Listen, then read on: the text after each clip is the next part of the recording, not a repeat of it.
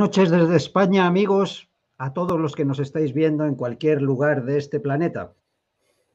Estamos de nuevo y después de una larga temporada con nuestro gran analista, librepensador y simpatiquísimo amigo Saúl Montes Bradley para tratar, entre otros temas, vamos a tratar todo esto de la imputación a Trump por un delito que yo creo que ya, un supuesto delito, que no sé si está el delito y que me parece que ya ha sido tratado varias veces, se ve que no tienen mucho más de dónde tirar, pero que ha desatado, eh, Saúl, pues toda clase de especulaciones. Aquí, si hiciéramos caso de lo que nos dicen los medios, que ya sabes que algunos ya hace tiempo que simplemente nos reímos, pues pensaríamos que Estados Unidos está prácticamente, se ha convertido en un país del tercer mundo, porque nos llegan noticias inquietantes desde allí, ¿no? Desde eh, empezando por esos descarrilamientos de trenes continuos que están produciendo grandes catástrofes climáticas, siguiendo por tiroteos eh, eh, de trans en de gente, de gente trans en, escuelas cristianas y después asaltos al Capitolio, etcétera, vemos también esa imputación de, Trump que a muchos les está haciendo decir, a muchos analistas aquí en España, que en Estados Unidos ya no hay separación de poderes, que ya no hay democracia, que ya no hay nada. Si te parece, vamos a empezar con el tema de Trump y luego entramos en esas otras cuestiones que también seguro que puedes aclararnos y desmitificar un poco todo lo que aquí se está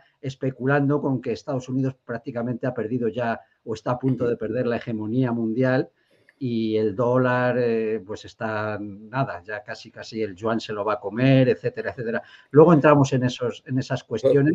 De hecho, nosotros eh. vamos a hacer un programa sobre el tema de la desdolarización, que a mis analistas económicos pues les, les aconsejaré que, te escuchen a ti lo que tengas que decir sobre ese tema, porque seguramente habrá cosas que no, que no estaréis de acuerdo. Pero si te parece... Si quieres, si quieres hasta voy a conversar con ellos. Pero de, paso, muchas gracias, eh, eh, Cristóbal, gusto verte de nuevo. Eh, y debo decir que de todo lo que has dicho sobre mí, simpatiquísimo es verdad, lo demás no me consta. Libre pensador también.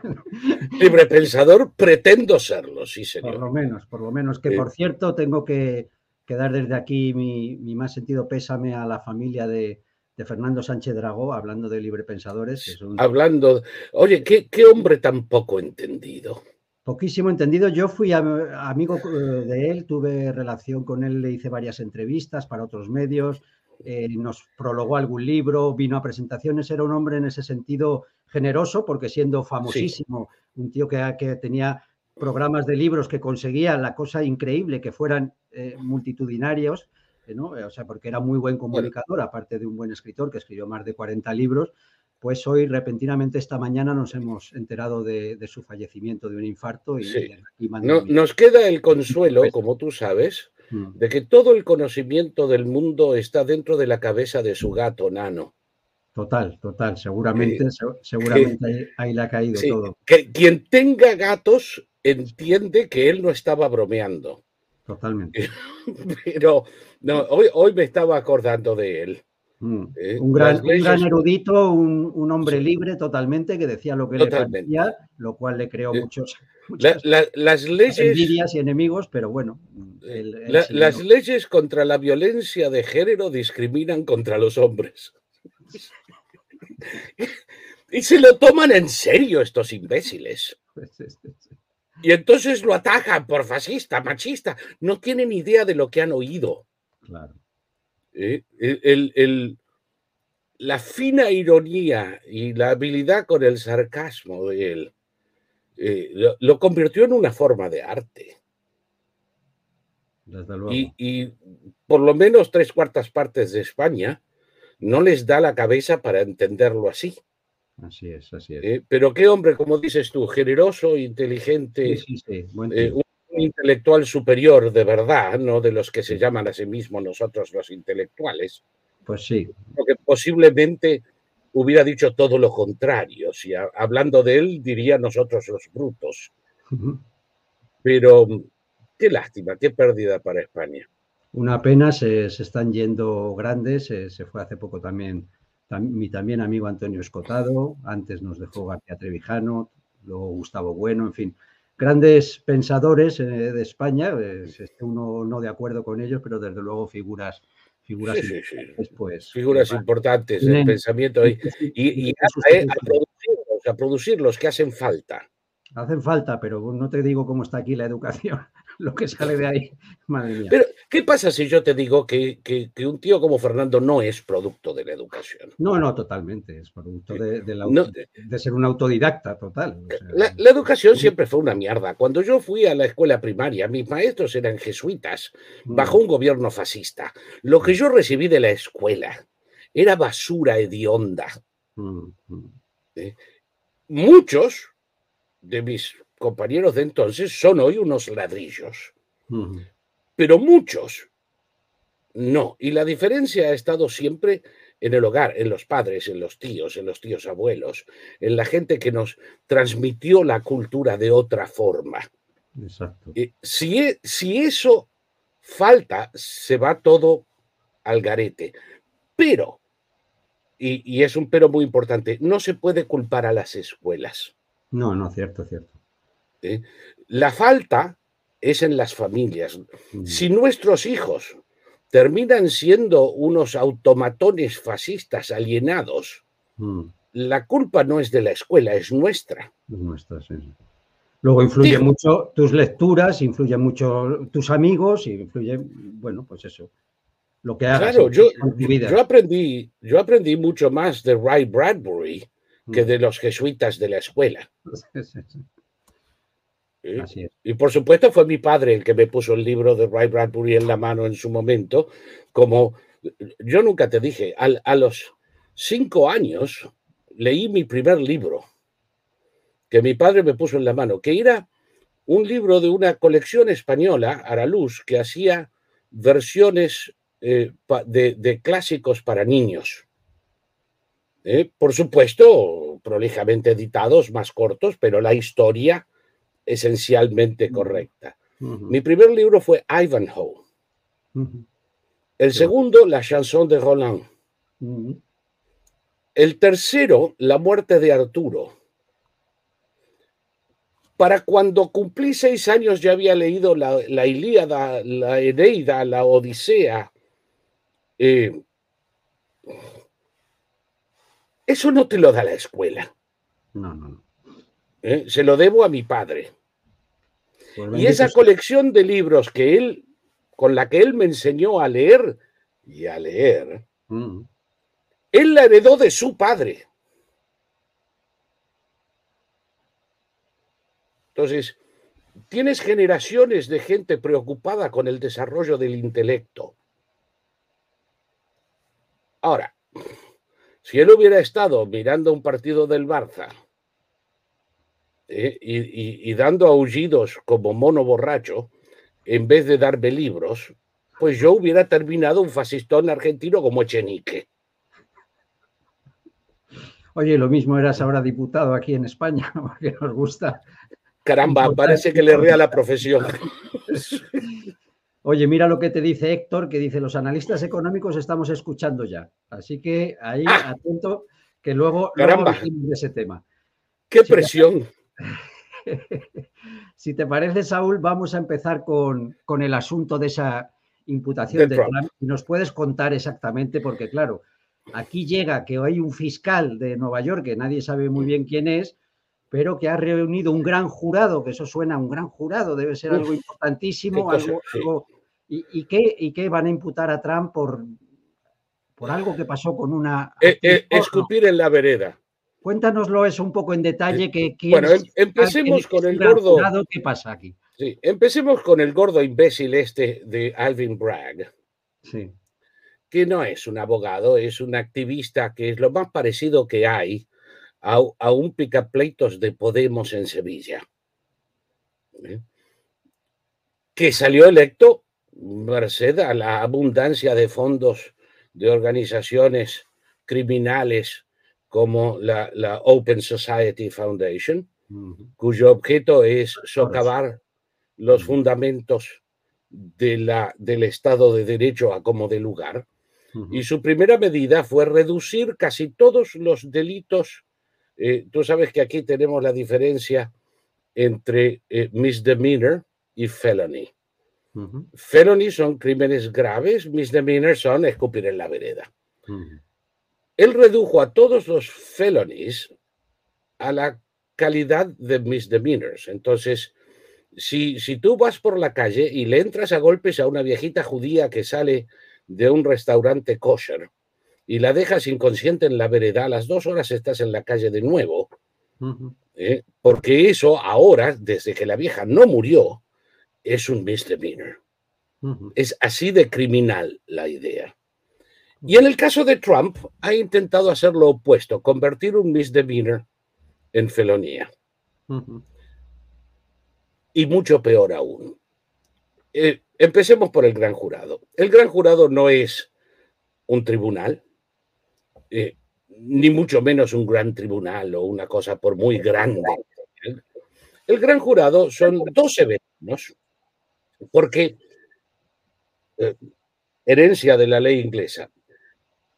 Para poder presentar una acusación contra un ciudadano en un delito donde no ha sido pescado en flagrante, si la policía te encuentra con un arma en la mano en un banco eh, demandando dinero eh, y te agarra, vas directamente a un juez. Y se presentan cargos contra ti. Pero cuando hay un delito que no es inflagrante, tiene que haber por lo menos 12 ciudadanos que estén de acuerdo con el fiscal en la necesidad de proferir cargos contra esa persona. Esa es la función del gran jurado, cuyas funciones son siempre en secreto, porque si después resulta que no hay acusación, no hay por qué destruir la reputación del individuo dando a publicidad su condición de potencial acusado. ¿Vamos bien hasta ahora? Perfecto. Entonces,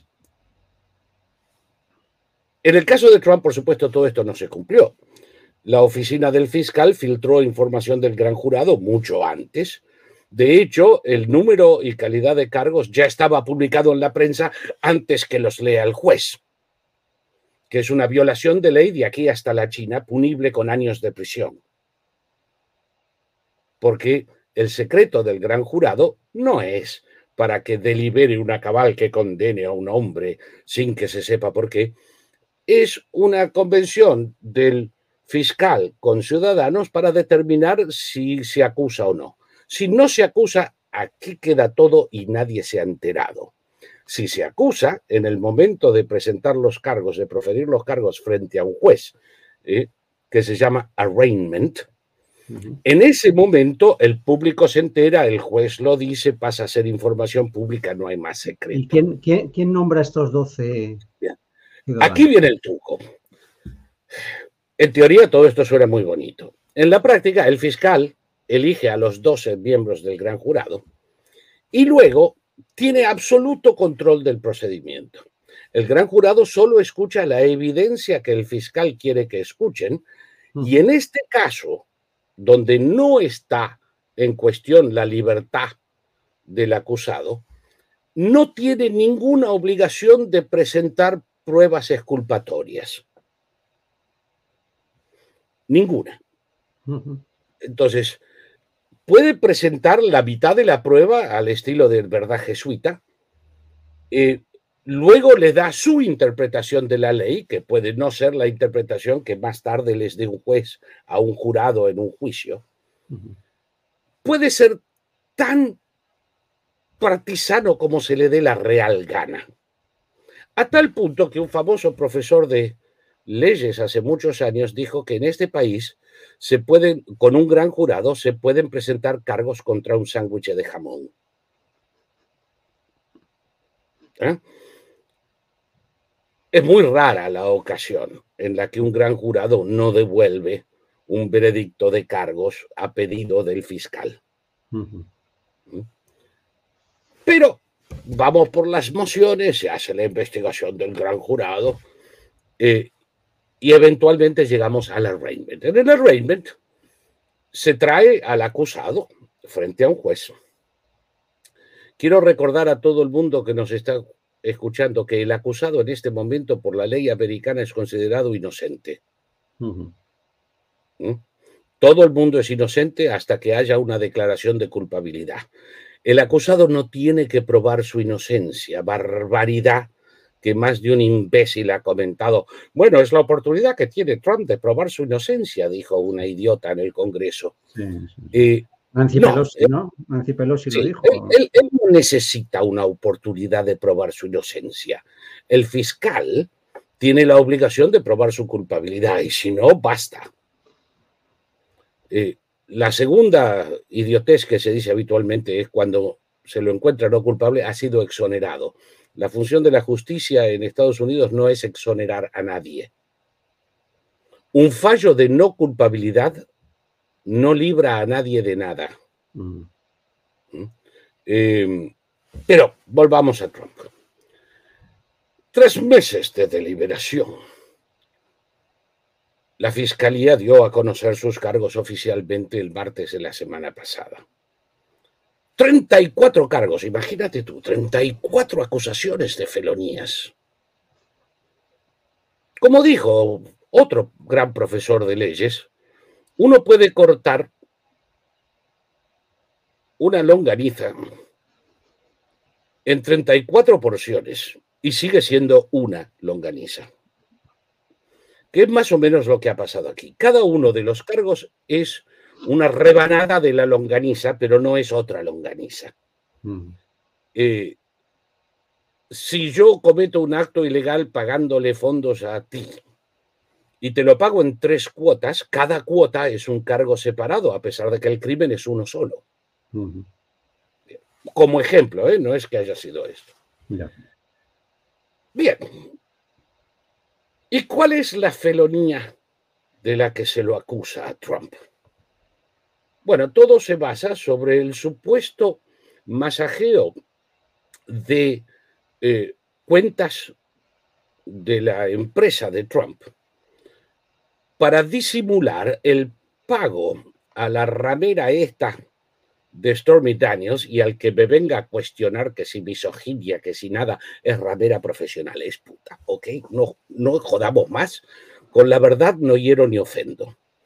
Entonces, se le pagó a esta puta en un acuerdo extrajudicial que es perfectamente normal y que sucede miles de veces por día a lo largo del país, para que se deje de joder con un juicio frívolo. Eso lo hizo el abogado de Trump, que llegó a un acuerdo con el abogado de ella, que hace rato que está en la cárcel por los numerosos fraudes que ha cometido. Eh, trataron de hacer lo mismo con Nike, ¿eh? y, terminó por tratar de extorsionar a Nike. Si no me pagan, les hago juicio, que es exactamente lo que hicieron con Trump. A todo esto, a esa gente los quieren tener de testigos ahora. Esto va a ser muy lindo. Esto fue para la campaña de 2016, ¿no? Cuando... No exactamente. El fiscal dice que este, este manejo turbio con los libros, que es una, un misdemeanor que te hace pasible a una multa en el estado de Nueva York y nada más. Sí, culpable, por supuesto. Ocurrió en febrero del 2017. Muy bien. ¿Cómo? Y voy a volver a esto en un segundo, pero acuérdate, febrero del 2017. Como Bragg quería acusar a Trump de una felonía y no de una infracción, mezcló esta infracción aduciendo que fue cometida para ocultar una felonía. La felonía siendo el, el uso indebido de fondos de campaña no declarados. Esto es, que él le pagó a Stormy Daniels para eh, eh, eh, influenciar su campaña. Esto es para que no se haga público, que a todo esto cualquiera que haya leído los diarios sabe que si ese era el propósito, fue fallido. ya era público. Y eso es un delito, pero de acuerdo con la ley federal de Estados Unidos sobre la que el fiscal Bragg no tiene jurisdicción alguna. Fue además investigado por la Comisión Nacional Electoral y por el Departamento de Justicia, eh, que recibieron la denuncia y que decidieron no buscar cargos porque no hay base, porque no se ha cometido ningún delito federal. Entonces, la infracción del Estado de Nueva York debe ser tratada como eh, delito grave eh, por haber sido hecho en conjunción con una violación de la ley federal sobre la que el fiscal no tiene jurisdicción y que además no ocurrió nunca, de acuerdo con los fiscales federales. Estamos empezando a ver que esto es ridículo. Pero se pone más ridículo. Yo te dije que te acuerdes de febrero del 17. Sí. ¿Qué campaña presidencial había en febrero del 17? Que yo sepa ninguna. Ninguna. La campaña terminó el día de la votación, el 7 de noviembre del 16. Exacto. Bien.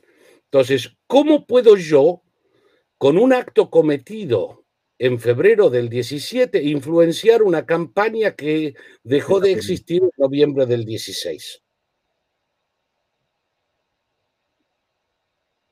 E, es una imposibilidad fáctica. Totalmente. Se pone peor.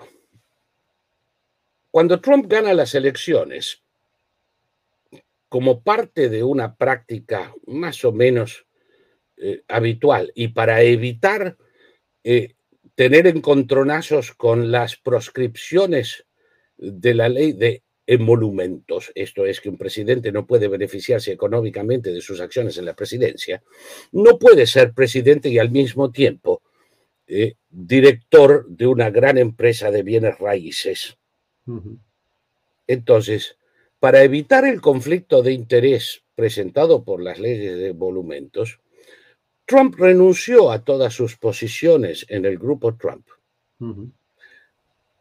Puso todas sus pertenencias, activos financieros, empresas, en un trust ciego donde él no tenía participación alguna,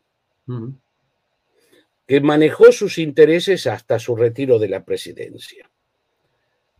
¿Cómo puede Trump masajear ningún libro en una empresa donde él no tiene funciones? Y para febrero del 17 él no tenía ninguna función en el grupo Trump. Hasta ahora vamos bien. Sí, sí, hasta ahora parece que no hay, no hay caso. No hay ninguno. Esto, es algo que si, si, las cosas funcionaran como deben funcionar, el juez debería tirar por la ventana y con escarnio mm. y presentando cargos contra el fiscal. Claro, esto puede tener consecuencias. El 4 de diciembre. Si lo va a hacer o no, no sé, mm. porque la, la, ley en el estado de Nueva York está en un estado calamitoso. Mm. Pero si todo fuera normal. Ah, y hay otra más el casi todos los delitos, casi todos, hay otros que no. Homicidio, por ejemplo, no. Pero casi todos los delitos tienen fecha de prescripción. Si la fiscalía no lleva el caso a la corte en un plazo perentorio, ya no lo puede hacer de nuevo. ¿Por qué? El principio es básico. A los testigos les falla la memoria, eh, los acusados ya no tienen recurso a encontrar pruebas porque algo que sucedió hace 10 años, ¿qué carajo sé yo si lo tengo en el ático o se lo llevó la madre? Entonces, para un misdemeanor hay un plazo de dos años. En febrero del 2019 prescribió la causa. Y no se puede acusar a nadie por ella, así sea culpable. Para la felonía, la prescripción son cinco años. Por supuesto, ya fue investigada por el Departamento de Justicia, que no son amigos de Trump, debo decir, y por la Comisión Electoral, que tampoco son amigos de Trump. La misma Comisión Electoral que le impuso una multa de 130 mil dólares a Hillary Clinton por ocultar en los libros de campaña el pago a Perkins, digamos, el pago a, Steele por el infame dossier, disfrazándolo como gastos legales pagados a Perkins Coie. ¿Ah? Ella sí lo hizo. Y pagó una multa, que es el único precio que se paga por esa violación. Todas estas fantasías eróticas de la mierda de que Trump va a terminar en una cárcel son ridículas. Pero eso prescribió en cinco años. Claro, ya prescrito también, ya han pasado seis. Ya están más de un año tarde. Entonces, en febrero del año pasado prescribió la causa. Entonces, para tratar de esquivar el bulto a ese gigantesco elefante de causa prescrita, el fiscal aduce que la ausencia del Estado de Nueva York para el reloj. Y que como Trump vivió en Washington y ahora en Florida, todo el tiempo que él estuvo fuera del Estado, no cuenta para los dos y cinco años respectivamente. Entonces, Trump cometió un delito en Nueva York en una empresa donde no tenía ninguna función mientras vivía en la Casa Blanca. Interesante. Y por vivir en la Casa Blanca no hay prescripción. Eso es lo que dice el idiota del fiscal. Pero tendría que leer la ley. ¿Alguna vez tienen que dejar el micrófono de la prensa de izmierda y leer la ley que se supone que ellos están defendiendo? Porque para que la causa no prescriba y los plazos se extiendan, el reo tiene que estar escondido e inalcanzable.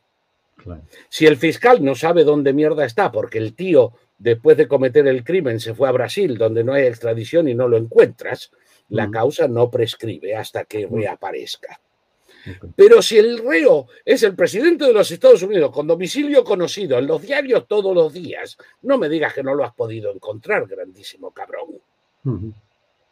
Entonces, no hay un día desde el la supuesta comisión del supuesto delito que el paradero de Trump no haya sido conocido, tal vez en demasía. Sí, porque no se esconde ni se calla. Poco más, o menos, poco más o menos sabemos cuántas veces la sacude cuando mea.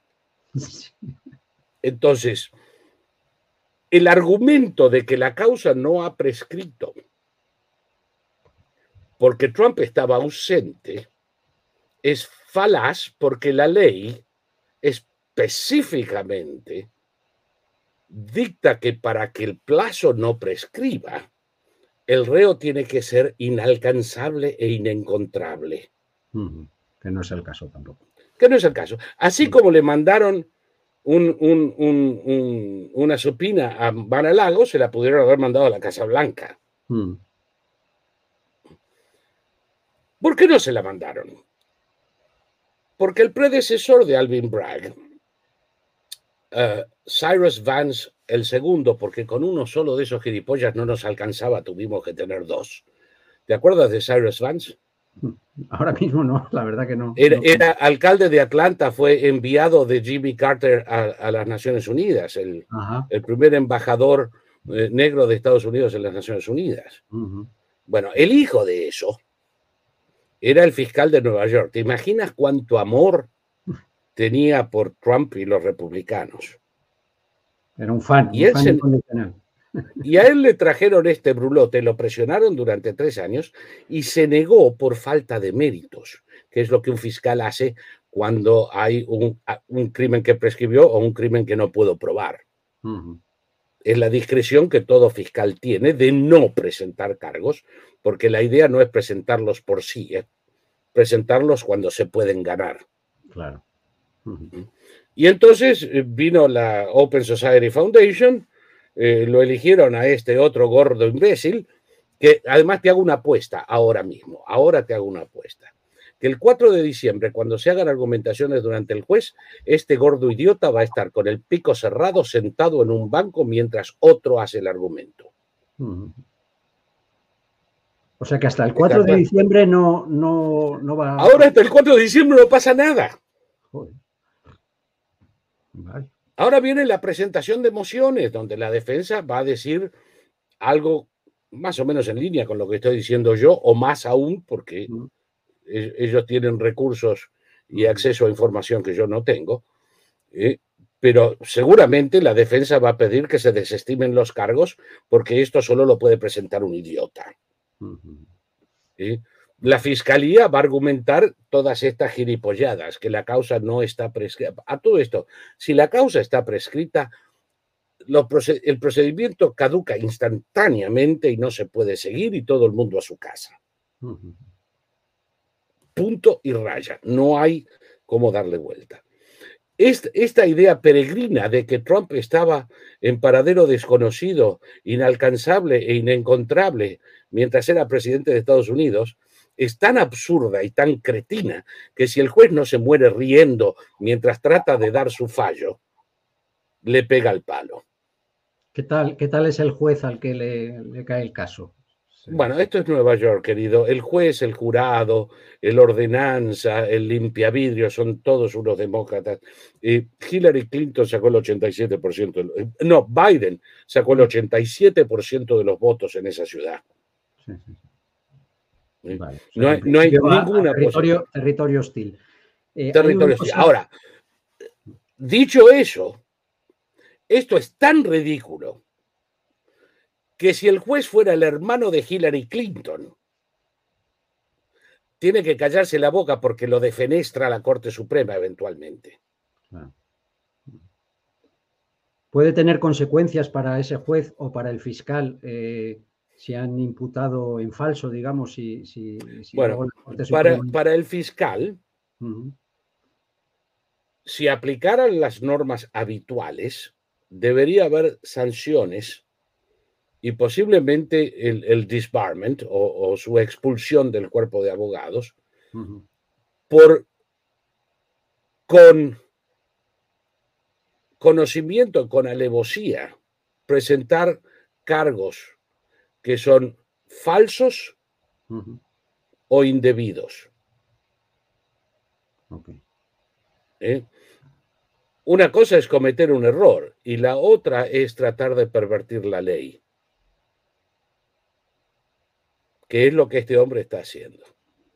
Ahora, yo no estoy hablando ahora de si Trump es inocente o no es inocente, estoy hablando de los, eh, eh, eh, ¿cómo podríamos decir? De las cualidades de la acusación. Los testigos contra Trump son su ex abogado Cohen, que fue condenado por perjuro y mentiroso, eh, el abogado de la puta Avenatti, que está en la cárcel por eh, eh, cometer fraude, perjurio y mentiroso, y, la misma puta que es perjura y mentirosa y que hasta tiene una hermosa declaración jurada diciendo que nunca recibió nada de Trump. E, e, esto es un circo. Un circo total. Mira, comentaba Iván que. Perdona, ¿dónde se lo puedo poner? Dice, parece que es más un juicio para anularlo políticamente que para sancionarlo judicialmente. Pero incluso ese objetivo mm, yo creo que les está saliendo mal también, ¿no? Cuéntanos cómo, cómo va Trump políticamente. Eh, hay algo de verdad en lo que dice Iván. Tú me conoces lo suficiente para saber que Iván o no Iván, si yo creo que es ridículo, lo digo. Esto no es ridículo. Es obviamente la intención de esta gente. Yo creo que hay dos problemas con eso. El primero, que la destrucción política de alguna gente que apoya este juicio fraudulento va a ser inevitable. La segunda es un poco más compleja. En lo inmediato, la popularidad de Trump dentro del Partido Republicano ha crecido dramáticamente a partir de su persecución. En las encuestas dentro del Partido Republicano, su, la intención de voto por Trump en la primaria ha subido del 34 al 57%. Sí, que le han hecho la campaña de las primarias, vamos. Sí. Y para los republicanos contra Trump, como Chris Christie, ese gordo imbécil de Nueva Jersey, que nunca ganó fuera de Nueva Jersey una elección ni a aguatero suplente. La última vez que se presentó a presidente no sacó el 1% de los votos del partido, pero que por alguna razón que no imagino se cree un gran pope político del partido. Eh, o, la Coulter, esa eh, anoréxica de cuarta eh, que mm, cambia de opinión mucho, con mucha mayor frecuencia que de Bragas. Em, no los puedes convencer, o la gente del proyecto Lincoln. Pero esos están ahora marginalizados. El resto del partido, caramba, en, una forma u otra, hasta Jeb Bush salió a hablar pestes de la persecución judicial. Jeb Bush, que no tiene ningún amor perdido por Trump a todo esto, te garantizo. O um, Bill Barr, que desde que terminó el gobierno de Trump no tiene pelos en la lengua para hablar pestes de los errores de Trump, ha salido a condenar esta persecución judicial. Entonces, aún los republicanos tépidos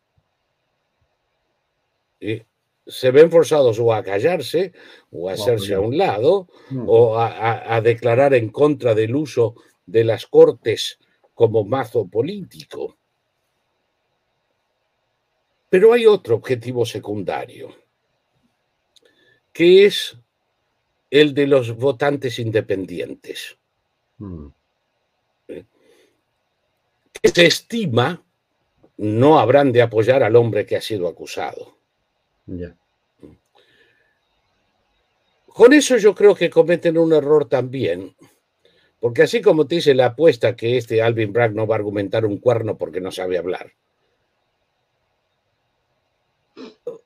falta un año para las primarias y un año y medio para las elecciones. Mm. Dentro de un año y medio de esto no se acuerda ni Trump. Mm. ¿No crees que lo van a intentar mantener vivo tanto tiempo? No, no, se puede. Eh, a, un cadáver le puedes dar CPR, pero sigue siendo cadáver. Eh, no se puede. En italiano se dice eh, es come fare la sega a un muerto. Este asunto el año que viene va a estar muerto. Para noviembre del 24 no se va a acordar nadie. Mm. Hay otros hay otros asuntos que pueden aparecer eh, más adelante y que pueden llegar a convertirse en un problema en una elección general, dependiendo de cómo se manejen las cosas, que es la investigación de este gilipollas de Smith, el hombre que investigó desde una cama en Holanda porque se cayó de una bicicleta. esto no se puede ni inventar, esto es mejor que un programa de humor. ¿eh?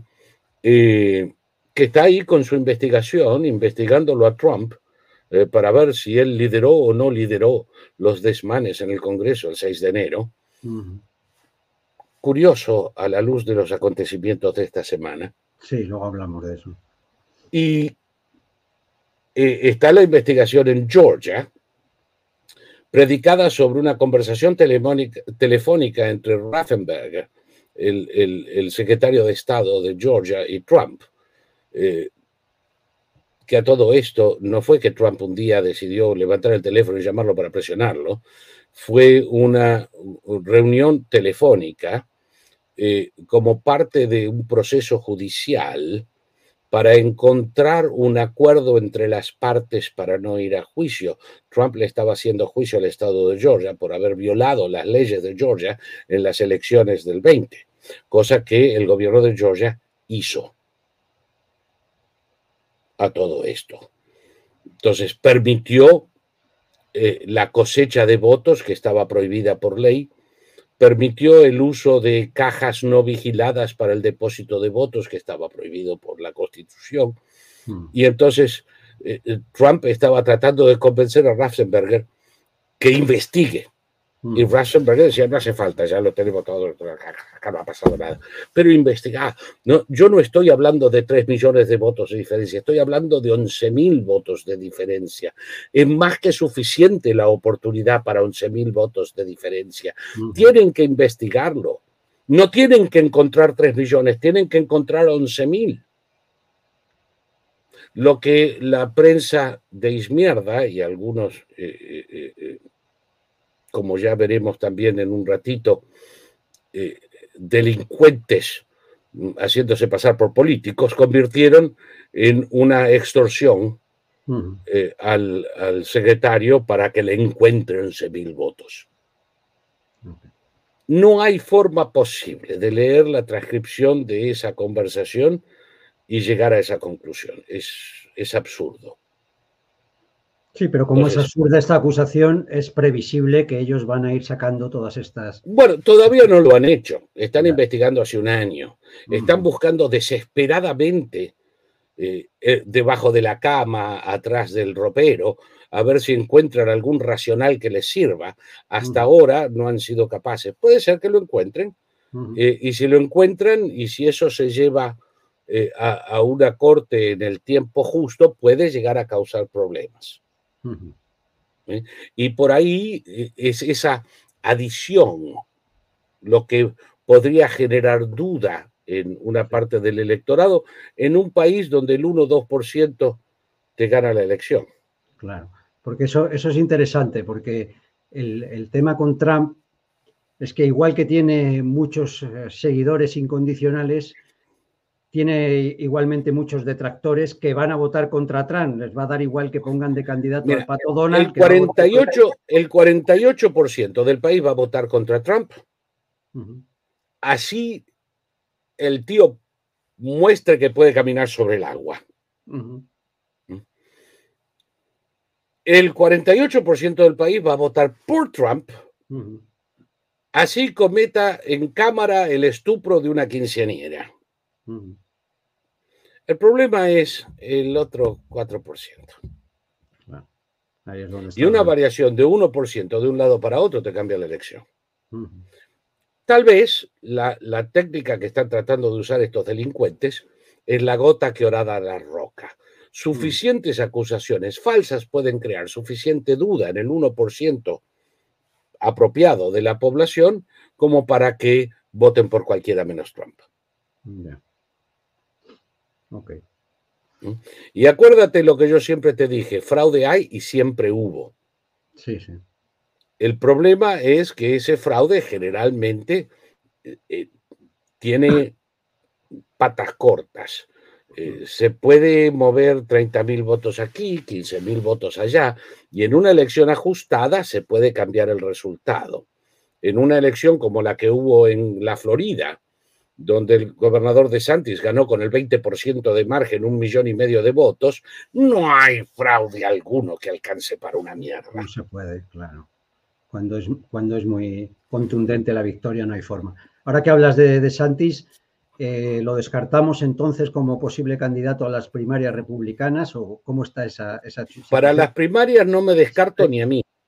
Vale, o sea que puede que aparezca. Eh, hay, dos cosas. Hasta ahora no ha declarado por campaña, así que hasta ahora no es un candidato. Eh, hay quienes dicen que la ley en la Florida no le permite ser candidato sin renunciar a la gobernación, cosa que es verdad. Pero también es verdad que en por lo menos tres ocasiones que yo recuerde personalmente, el Parlamento se ha juntado para hacer una ley de excepción que le permite hacerlo sin renunciar.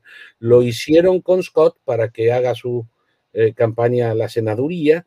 Eh, lo hicieron con Bush para que haga su campaña. No, con Bush no, perdón, con Christ. Eh, de modo que sí, la ley existe, pero el Parlamento Republicano de la Florida puede mañana reunirse y decir, en este caso vamos a hacer una excepción y esa es la nueva ley. Así que como poder puede. No lo hace porque hasta el momento no quiere. Lo que está haciendo es tentar, eh, eh, tantear las aguas, que debería hacerlo, eh, como Trump las tanteó en el 2012 antes de apoyar a, Romney, como Romney la startió en el 2008, eh, antes de apoyar a McCain. Cierto que Trump se es la forma que un candidato local tiene de darse a conocer nacionalmente. Muchas veces se presentan a, unas primarias para darse a conocer, posicionarse como futuro candidato, como hizo Trump en 2012, efectivamente. Como en el 2012, que la gente ni se acuerda. Ni se, no. Yo, yo me no me acordaba y me lo recordaste tú el otro día que hablamos, por eso, por eso te lo he dicho. Entonces, eh, entonces es posible que ahí eh, De Santis, aun sabiendo que no tiene muchas posibilidades, más bien ninguna en estas, en estas primarias, pues, sí. pues y, yo creo que lo que está haciendo está bien. E, es, necesario. Eh, de Santis es increíblemente popular en la Florida en este momento, pero fuera de la Florida no hay quien sepa mucho de él, de un lado o del otro. Eh, están los partidarios de Trump que creen que lo está atacando a Trump. No. Eh, están los eh, opositores a Trump que creen que es un pelele de Trump tampoco. nadie sabe quién es. Y es muy importante para él, si quiere ser un candidato exitoso en el 28, hacer esto que está haciendo ahora. De paso, si Trump tropieza, él queda como nuevo líder. Eh, que también debo decir, y algunos amigos míos que son ultrapartidarios de Trump no, no van a estar contentos con esto, pero por lo general, el tío que entra en la campaña como el líder indiscutido no, es el candidato. Todo el mundo esperaba la coronación de Hillary en el 2008 y, no, y, llegó hasta New Hampshire, donde quedó llorando después de la primaria, literalmente. Em, Jeb Bush iba a ser el candidato en el 16, ¿te acuerdas? Número opuesto, lideraba las encuestas con el 30 y pico por ciento de los votos, tenía 200 millones de dólares en las arcas de campaña era imparable. Duró hasta el primer debate. Entonces, no digo que eso le vaya a pasar a Trump. Para toda ley hay una excepción. Pero cuando toda la atención está concentrada durante mucho tiempo sobre una sola persona, eventualmente comete un error y otro le saca el juguete. Lo que está haciendo DeSantis es posicionarse para que si algo pasa con Trump, él queda como la alternativa viable. Claro, hay, una alternativa ahí.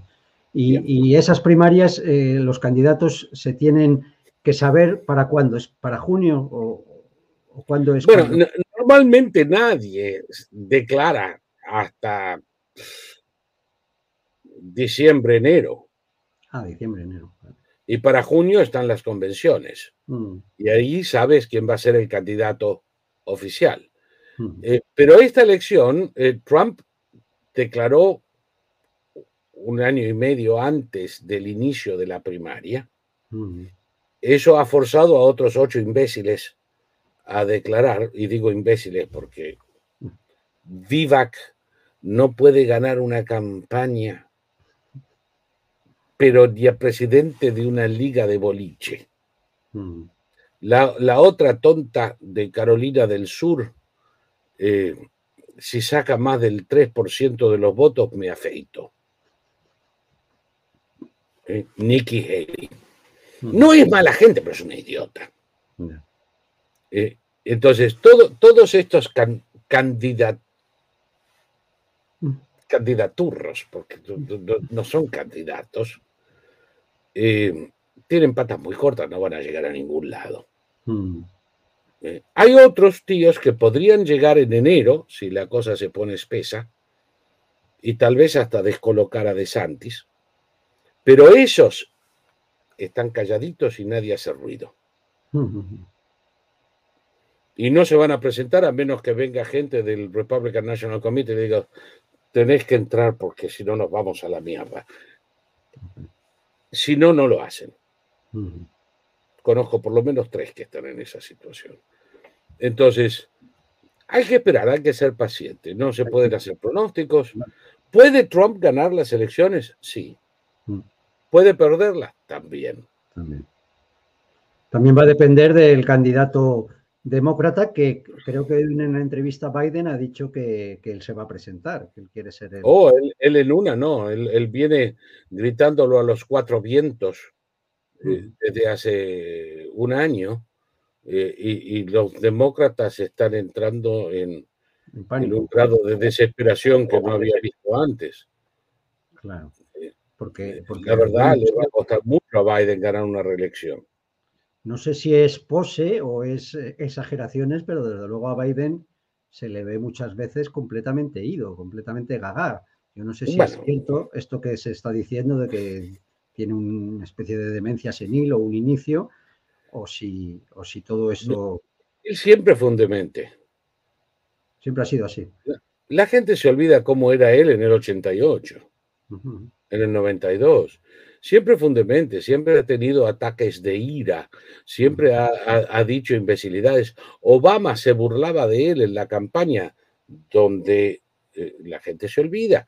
Biden fue candidato en la primaria demócrata que eventualmente ganó Obama, en la que sacó menos del 1% de los votos, que es más o menos lo que sacó las dos veces anteriores que se presentó, porque nunca consiguió que los demócratas lo compren. Eh, Obama lo eligió como vicepresidente por la incapacidad de Biden de hacerle sombra.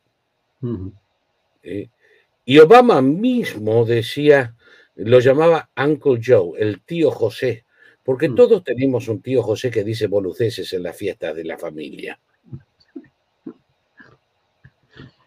Entonces, eso decía Obama de este imbécil en el 2009 cuando no había ninguna eh, sospecha de senilidad.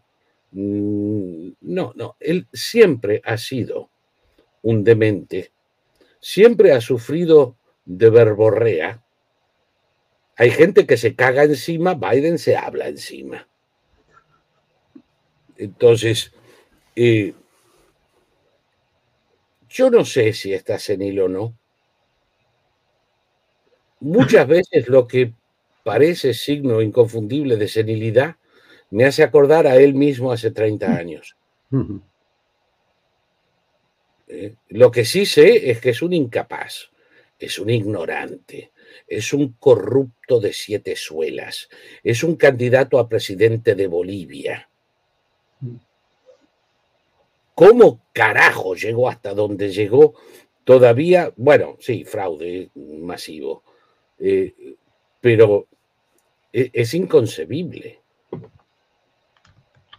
Pues sí, y su, presidencia pues está siendo bastante desastrosa. Si te parece, voy a pedirle ¿Te acuerdas, ¿Te acuerdas cuando te dije la que venía con este? Y nadie, toda la gente creía que yo estaba exagerando. Hmm. Y cuando te dije los europeos van a sufrir más que nosotros. Lo hablamos aquí que iba a ser un desastre, la presidencia de, de Biden iba a ser un desastre para Europa y desde luego lo, está siendo, pero vamos. Lo está siendo con, creces. Estamos, estamos fastidiados con él. Pues si te parece, le voy a pedir a Adrián, a nuestro realizador, que, desde aquí le doy las gracias por estar ahí en los mandos, que ponga un momento un vídeo con las declaraciones de Trump. Creo que es una charla que dio poco después de, ir allí a, Nueva York a, esta, a este caso, ¿no? Y, y, después, pues él hizo unas declaraciones que ahondan en esto que hablábamos al principio de esa imagen catastrófica de Estados Unidos y de, país que está degenerando su democracia y que se está convirtiendo casi en un país del tercer mundo. Si puedes, Adrián, eh, abrir, te lo he pasado por el chat privado, y si puedes poner es un minuto de unas declaraciones de Trump, y si te parece, pues las comentas y a partir de ahí pues ya entramos en todos esos noticias eh, escandalosas que nos llegan desde, desde Estados Unidos en las que parece que, que ese país está, está en graves problemas. Pues en cuanto pueda, Adrián, eh, ahí está. Uy, se ha ido. Se ha ido, Adrián. Ahora estoy yo. Ahora, has puesto a Saúl. ¿Qué, hago con tanta cámara en este momento? Ahí está, venga. Pon un momentito el vídeo a ver qué lo que dice Eitran, que es muy interesante.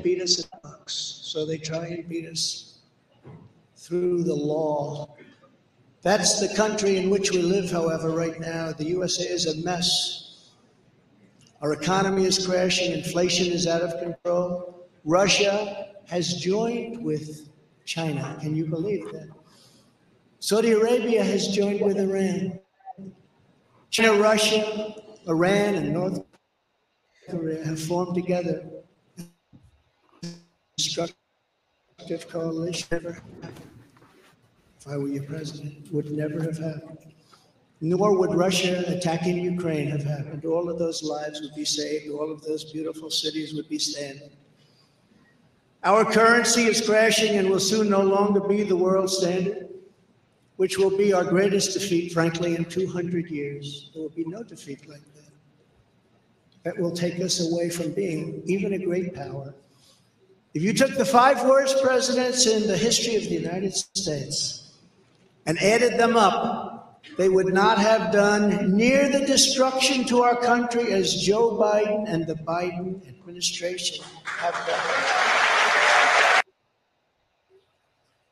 Pues muchas gracias, Adrián, aunque ahora veo que se nos ha aparecido un, chivo ahí en vez de Saúl, y no sé si es que Saúl tiene algún problema con la cámara. ¿Estás ahí, Saúl? Eh, estoy aquí. Ah, vale, ha debido levantarse un momento porque él ya, ya conoce perfectamente este vídeo, como todas las declaraciones que ha ido haciendo Trump, entonces vamos a aprovechar estas declaraciones en las que en ese en esa gran crisis que se está produciendo en Estados Unidos, que él achaca al, gobierno de, Biden. Y Saúl, ya te veo que estás ahí de vuelta, pues entra y... Si Problema con la cámara, como decías. Vale, los comentarios de Trump ya los conoces, por lo tanto supongo que, puedes comentarnos a qué te parecen estas afirmaciones eh, catastróficas que, que, hace Trump sobre cómo está Estados Unidos bajo la presidencia de Biden. ¿Esto es campaña o hay algo de verdad en todas estas afirmaciones de Trump? esto es el típico discurso de campaña, eh, cuyo propósito no es decir la verdad, sino eh, eh, avivar la llama de los seguidores. Como decía Henry Louis Mencken, el, discurso de campaña no importa lo que dice, sino cómo lo dice, con ese ritmo, como un macheteo. Mm. Y, puede decir las más grandes imbecilidades y las dice. Y las dice, seamos francos. Eh, la gente dice que Trump no es un político, yo digo que es un político consumado. Y lo que está haciendo ahí es un discurso de campaña como cualquier otro, amenazando con los fuegos del infierno si él no es electo. Mm.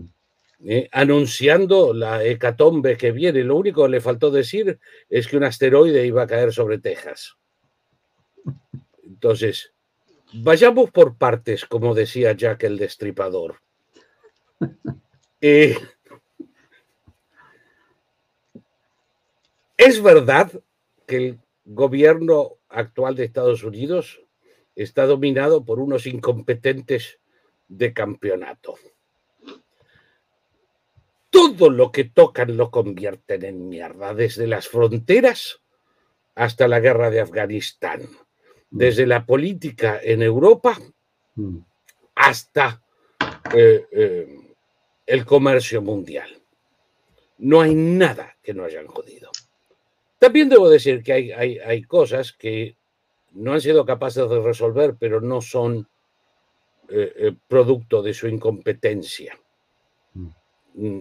Por ejemplo, la inflación que tuvimos en Estados Unidos, que comparado a la que se los está tragando en Europa, es mierda. Hmm. Porque seamos francos, un año con una inflación entre el 5 y el 8% no ha matado nunca a nadie.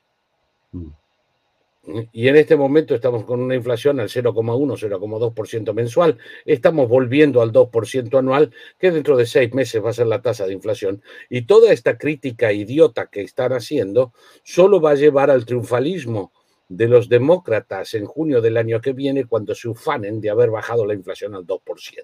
Mm. Del mismo modo que la crítica imbécil de acusar a Biden del aumento de gasolinas, como yo te dije alguna vez, eh, era contraproducente porque cuando cayeran los precios eh, se, iban, se iban a tomar el crédito. el mismo, mm. claro. el mismo imbécil de Biden que acusaba a Putin de ser la causa del aumento de combustibles, supongo que ahora tendrá que salir a darle las gracias a Putin por la baja de los combustibles. Idiota. Mm. Entonces, esas cosas que por suerte la gente que tiene la memoria de una chinche de colchón mm. eh, no se acuerda de todo esto. Esto que te acabo de decir, nadie lo habla ya. Mm, Entonces, la suba de los precios de combustible fue una consecuencia del paro de producción, que fue una consecuencia del cierre del mundo. Nadie se acuerda que a los dos meses de, los lockdowns, de los cierres de fábricas, de comercios, de obligar a la gente a quedarse en su casa, los futuros de petróleo, por primera vez que yo sepa, fueron negativos. Si comprabas un barril de petróleo en futuros, te pagaban 30 dólares por barril. ¿Cómo es eso? Entonces, todas las empresas petroleras tuvieron que ponerle un corcho a los pozos, cerrar la producción, porque cuanto más produzco, más pierdo. Cuando se empezó a abrir la economía, primero a los tanteos y luego como estampida, rápidamente nos quedamos con que no había petróleo suficiente, no había gasolina suficiente, no había diésel suficiente. Mm. Y eso causó enormes distorsiones en los mercados de transporte.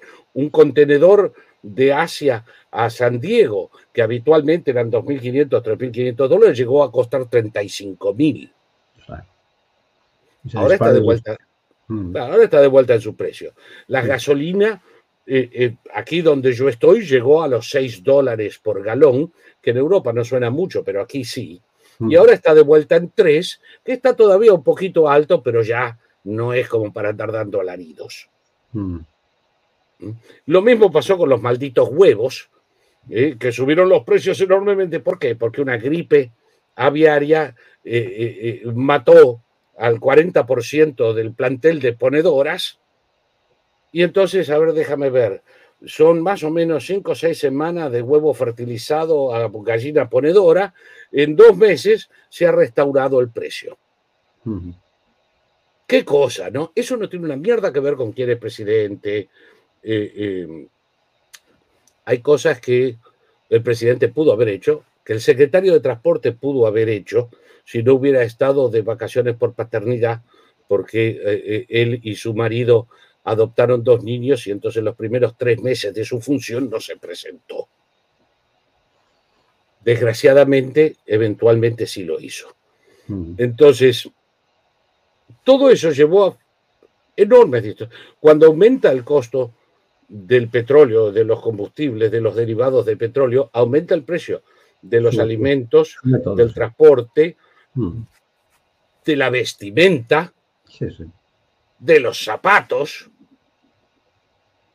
porque todo se hace con petróleo hmm. y sus derivados. De los medicamentos, hmm. más de la mitad son derivados de petróleo. Entonces, sorpresa, sorpresa, se fue la economía de todo el mundo a la mierda. En la medida, y a todo esto, destapar pozos de petróleo no es algo que se dice abracadabra y ahora está produciendo. En primer lugar, después de un año y medio, los planteles profesionales que tenías entrenados estaban haciendo otra cosa, trabajando en astilleros, retirados, lo mismo con los camioneros.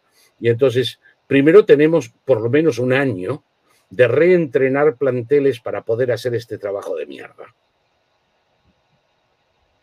Y entonces llevó tiempo hasta que la producción alcanzó niveles anteriores a la maldita infame pandemia.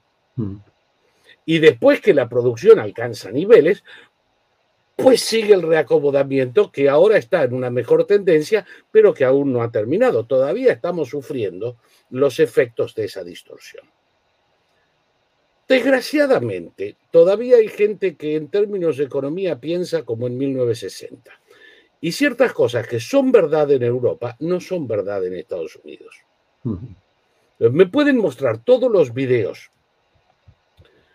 del oráculo de Chicago diciendo que la única causa de inflación es la emisión de moneda. Y tantas veces como me lo muestren, me voy a limpiar el culo con él. ¿Eh? En primer lugar, porque cuando él hizo esos videos, la moneda era un sistema de vales por una moneda dura. Cada billete de dólar representaba aunque desde Roosevelt no pudiera ser cambiado por, pero representaba un peso específico de oro o plata. Sí. Desde 1972, o uno o tres, pero por ahí, mm.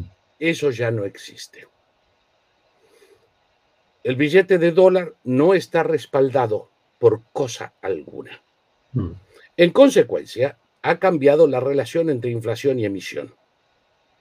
No quiero decir que no haya ninguna relación, quiero decir que la fórmula que usábamos no sirve más. Entonces, si cuando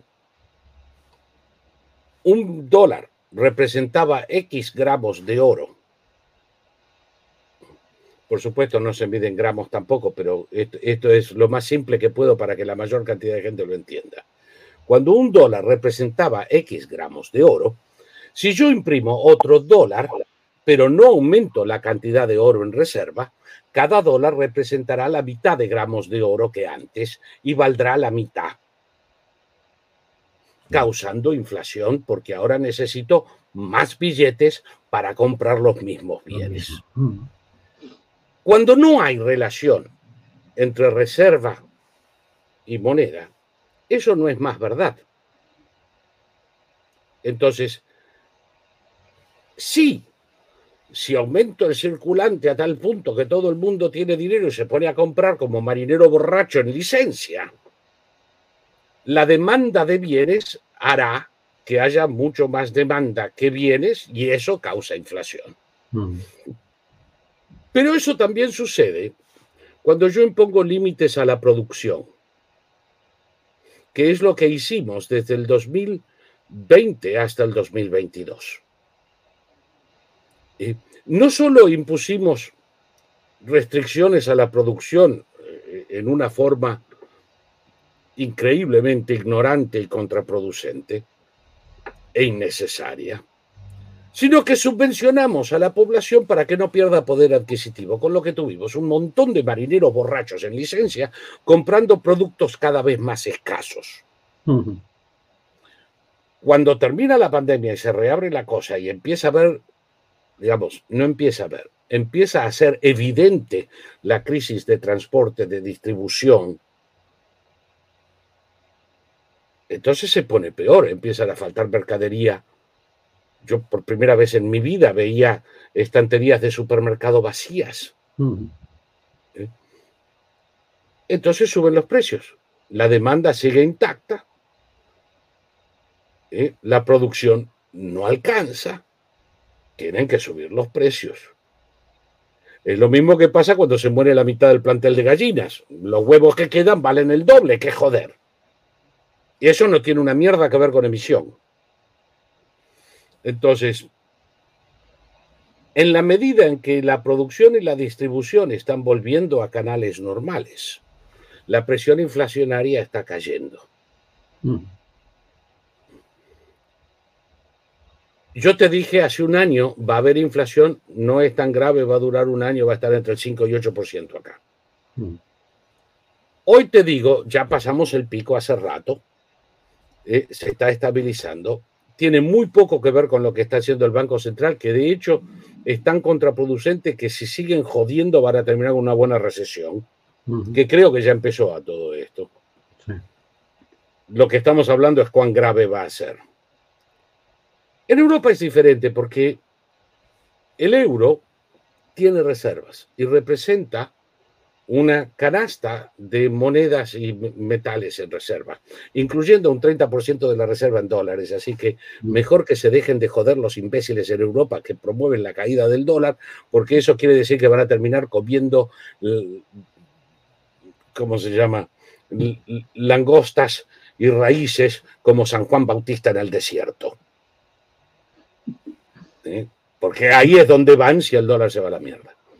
Por otra parte, aunque, no, aunque no se vaya, ¿eh? porque nos lo quieren meter en la dieta los, los escarabajos. Los, veganos quieren que todos coman langosta. Eh, eh,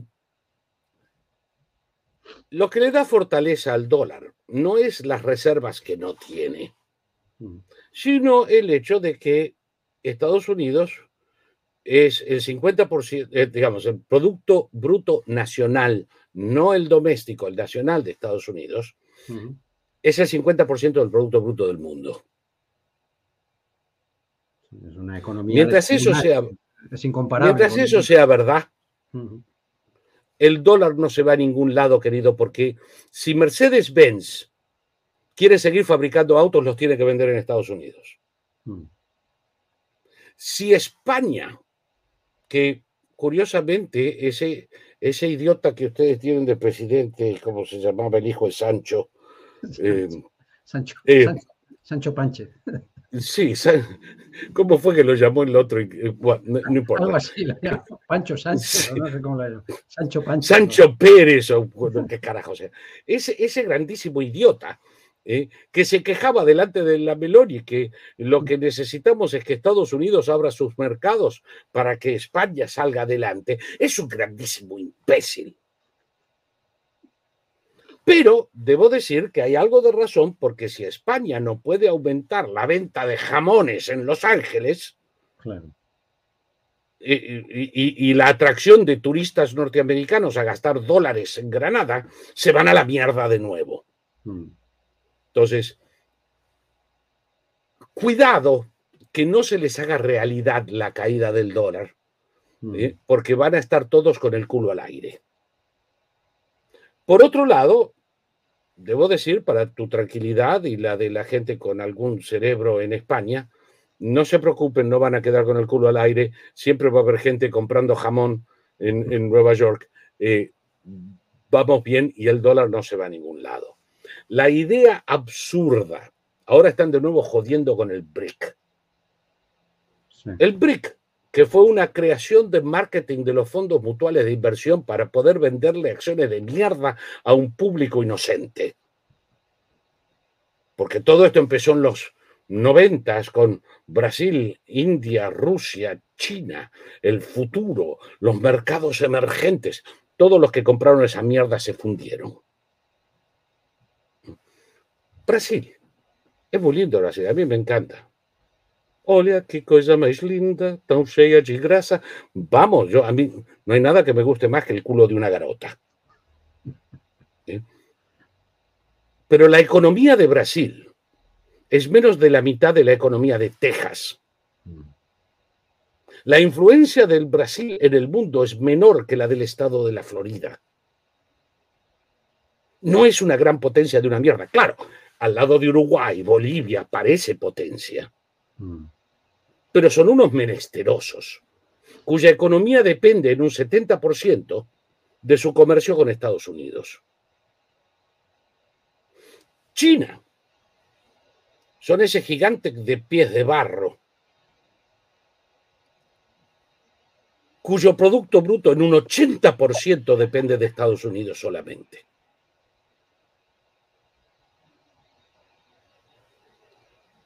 Rusia ¿Te acuerdas cuando yo te decía no le pueden ganar a Ucrania y la gente me miraba como diciendo este está loco? Hmm. Y yo decía, no tienen fuerza aérea, no tienen marina que sirva para un carajo, excepto ir a visitar a SpongeBob en, en Bikini Bottom. Cada vez que sacan un submarino se hunde, cada vez que sacan el portaaviones hay que traerlo a remolque. Y el ejército es una banda de forajidos, borrachos que venden eh, eh, su propio equipo en el mercado negro para comprar vodka. Eso no le pueden ganar una guerra ni a Somalia. Mucho menos ahora que Ucrania cuenta con el apoyo de toda Europa, Estados Unidos y cada persona bien pensante en el mundo. La economía rusa en este momento es mierda. Antes de que empiece la guerra tenían un Producto Bruto menor que el de Brasil. Sí, similar al de España. aproximadamente. Lo que pasa que con menos deuda que España, ¿eh? porque España está más endeudada que Rusia. La deuda es irrelevante, de eso podemos hablar en otro programa. Eh, y, no es necesariamente malo, a veces sí, digamos, cuando se usa para... Eh, es otra cosa, pero no digo que no es nunca malo, digo que no es necesariamente malo. Mm. Pero Rusia, ¿con quién va a tener deuda si no encuentra quien le preste para comer? Mm. ¿Cuánto vale un rublo? No vale una mierda un rublo. Entonces, ¿tú no ves peligro en esa alianza de Rusia con China y con los otros países de los BRICS? Mira, ¿No ves, una amenaza para, el dólar? Si, tú juntas a cuatro menesterosos de la Plaza Real en Madrid, ¿eh? que se reúnen en la mesa de un café donde se sientan de contrabando porque no tienen para comprar un café entre los cuatro, y proclaman que se van a hacer cargo del Bilbao Vizcaya. ¿Tú qué haces? Digo, aparte de cagarte de risa. Cuatro menesterosos no hacen un rico, hacen cuatro menesterosos. El Producto Bruto Total de los países en cuestión creo que no alcanza al de California. El poder económico de esa gran unidad no sirve una mierda, el poder militar es inexistente. Entonces, la noción de que eso pueda cambiar el orden económico, sí, claro. Mercedes-Benz va a reemplazar el mercado norteamericano por el Brasil. Pero a pesar de que eso no sea algo inminente, Saúl, sí se ve una tendencia, eh, cada vez más líderes de otros países están hablando ya abiertamente de esa, incluso Macron ahora en China lo ha vuelto a decir, aunque realmente hay que reconocer que Macron un, un presidente francés hablando mierda de Estados Unidos, qué novedad. No es novedad, lo sé, lo sé, pero sí es cierto que... De gol empezó con eso. empieza a ver como un run run de que hay que desdolarizar, en fin, de que... Ese run run. Buscando alternativas, y el, ¿no? Y el run run de Hugo Chávez y Lula en la década del 90 de la creación del Banco Central Sudamericano. Hmm. ¿eh? como parte del proyecto del socialismo del siglo XXI para sacarle la hegemonía económica a los malditos imperialistas del norte. ¿En qué quedó? Tú dices que se está haciendo un run run. Yo digo que ese run run se escucha desde 1850. Sí, algo, algo de verdad hay en eso.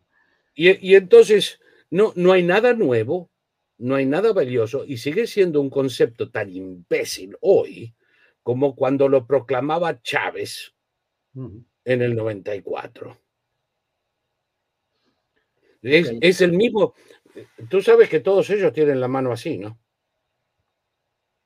No sé. ¿Sabías eso? Una cosa de mafia que les cortan el... No, no, no, no, toda esa gente tiene la mano así, porque desde hace por lo menos 60 años que están haciendo, este año el imperio cae. Y se han gastado el dedo con eso, pero son, eso lo dice gente que no entiende una mierda. Gente que no puede conciliar la cuenta de banco a fin de mes. Entonces, ¿qué preocupación? Saúl, que también se escucha en, los propios Estados Unidos, o sea, no solo una cosa. Oh, siempre. No, no, no. Además, siempre han habido. Sí, no, no. El New York, el New York Times eh, encuentra sus noticias en Le Monde Diplomatique eh, que se jodan, es el problema de ellos. Porque aquí uno de nuestros oyentes, Juanon, que siempre te, metes con él, está diciéndonos, mira que tres, hay tres representantes republicanos que presentan el proyecto de ley de patrón oro para estabilizar el valor del dólar. Sí, sí, sí. ¿Sabes? no sé quién. Sí, mira. ¿Qué hay de eso? Cuéntanos. ¿Qué de eso? Esa, es la misma idea imbécil de tipos como, digamos, Ron Paul, que es un reconocido idiota, que viene promoviendo esta pavada desde hace 30 uh, años. Eh, siempre va a haber tres idiotas presentando un proyecto de ley sobre cuestiones que todos vamos a encontrar absurdas. Eso no quiere decir nada. ¿Tú sabes qué quiere decir el reimponer el patrón oro? Pues habría que destruir la, gran... ¿Cómo mierda haces Tendrías que destruir casi todas las monedas, casi todos los, billetes que hay, porque no. Bueno, empecemos por esto. Que haya dólar, eh, o sea, que haya oro para respaldar tantos dólares como se han creado. No hay, ese es mi punto. ¿Dónde vas a encontrar el oro? No habría que destruirlo. ¿En minas en Marte? No hay suficiente oro en el planeta para, digamos, reponer el patrón oro a como estaba en 1972 solo para Estados Unidos. No lo hay. ¿Dónde lo van a ir a encontrar? Bueno, entonces vamos a usar otro. Vamos a usar, ¿sabes qué? Vamos a usar mierda de gato como respaldo de la moneda. Hombre, se habla de otros minerales, se habla de, qué sé yo, de las tierras raras, de, qué sé, referenciarlo a, algún otro producto, ¿no? Que no sea, no sea el oro. Sí, ¿Y, ¿Y por qué? No sé. ¿Con qué propósito? Bueno, se, parece que es lo que están intentando con esa alternativa, creando esa alternativa del yuan que valga para comprar petróleo. el yuan, el yuan es alternativa para qué? ¿Cuánto vale un yuan? Pues no sé cómo está el cambio, la verdad, no tengo ni idea. No, no, no, no hay cambio. Ah, no hay cambio. ¿Por qué no sales a Madrid a ver si puedes comprar un puto yuan? Mm. peor con el rublo, no cotiza en ninguna parte. El yuan vale lo que el gobierno chino dice que vale y el gobierno chino dice cualquier barra basada. Pero no hay un mercado de yuan. No hay suficiente producción en China para justificarlo tampoco. Y esas ventas de los bonos del Tesoro americano que está haciendo China. Eh, que ¿Qué mierda le importa? Que se joden. Eso es como el banco eh, eh, de Silicon Valley, que como se quedó sin plata, tuvo que salir a vender bonos de la tesorería norteamericana. Mm. Y como las tasas de interés subieron, el bono perdió un 40% del valor y por supuesto hubo gente que lo compró con el 40% de afeitada para que el rendimiento sea equivalente a los nuevos bonos de tesorería. Y el banco perdió 2 mil millones de dólares en la primera venta y por eso se fue a la mierda. Los chinos se están quedando sin billetes. O sea, ¿qué quiere decir que China esté vendiendo esos bonos? Quiere decir que se quedaron sin billetes. Y tienen que salir a vender. Y como los bonos que ellos tienen son de hace varios años, son bonos con un cupón de intereses mucho menor que los corrientes, lo que quiere decir que los tienen que vender tomando una pérdida de aproximadamente el 40%, que solo lo hacen porque están desesperados por efectivo, porque la economía en China se ha ido tan a la mierda que sus empresas constructoras están fundidas, sus empresas químicas están fundidas, están empezando a tener problemas de todo tipo. Ok, de todas formas, todo esto, como haremos un programa sobre la desdolarización, ya te avisaré por si quieres participar o por lo menos en parte y dar tu, opinión, porque yo escucho a, economistas que desde luego hacen un relato muy diferente ¿no? de las dificultades Estoy seguro. Pero yo creo que eso da para un programa específico sobre ese tema. Sí. Lo, que yo quiero saber, ¿sabes que además China va a volver a, sigue comprando, adquiriendo bonos de Estados Unidos? Porque no tienen remedio. Ya. Porque si no quieren comprar bonos de Estados Unidos, tienen que buscarse otro mercado que no sea en dólares. Bueno, yo según lo que sé, que yo lo digo, no sé mucho de economía, pero todo el mundo está comprando bonos de Estados Unidos porque es el refugio más seguro, ¿no? En un momento de tal incertidumbre. Por supuesto. y, te anticipo, ¿sabes cuándo va a caer el dólar? ¿Perdón? ¿Sabes cuándo va a caer el valor del dólar? Un poco. Cuando cambia el ciclo y empecemos a bajar las tasas de interés. Entonces, los capitales que han venido ahora de Europa, de Sudamérica, de todo el mundo a comprar bonos de Estados Unidos porque les rinde un 6%, y en haciéndolo, cada bono de Estados Unidos que compran es la venta de un euro o, de un real o de cualquier otra moneda. Entonces, eh, todo eso fortalece el dólar. El dólar hoy está más fuerte que nunca. Mm. El dólar fuerte nos permite a nosotros comprar, eh, eh, por lo pronto, para ir de vacaciones, Europa está en oferta. Claro. Es mucho más barato para mí irme un mes a Cádiz que quedarme un mes en casa. A ver si vienes pronto, Saúl, a ver si vienes pronto por aquí. tú sabes que me, está demorando otro asunto personal, pero si no, ya estaría ahí. me alquilo un departamentillo ahí por, por 500, 600 euros y a otra cosa mariposa. Yo te lo busco. Pero, pero el punto es,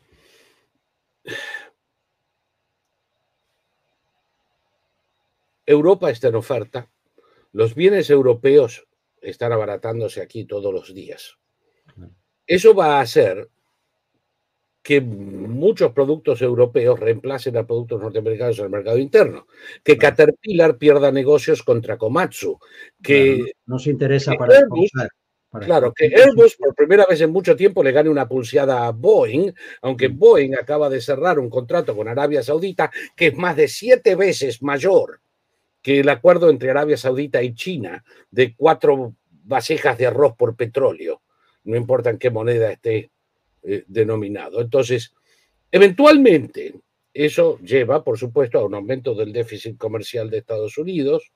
Eh, por otra parte, en la medida en que la inflación recede, van a empezar a bajar las tasas de interés y cuando las tasas de interés pasen para abajo del 3-4%, a la medida en que esos bonos venzan, el dinero se va a ir a bonos del Bundestag o, de España, que van a estar pagando más, y entonces efectivamente van a estar vendiendo dólares y comprando euros, la cosa se revierte, Caterpillar vuelve a vender, Boeing vuelve a vender, y nosotros nos tenemos que ir de vacaciones a la riviera de los rednecks en el Golfo de México.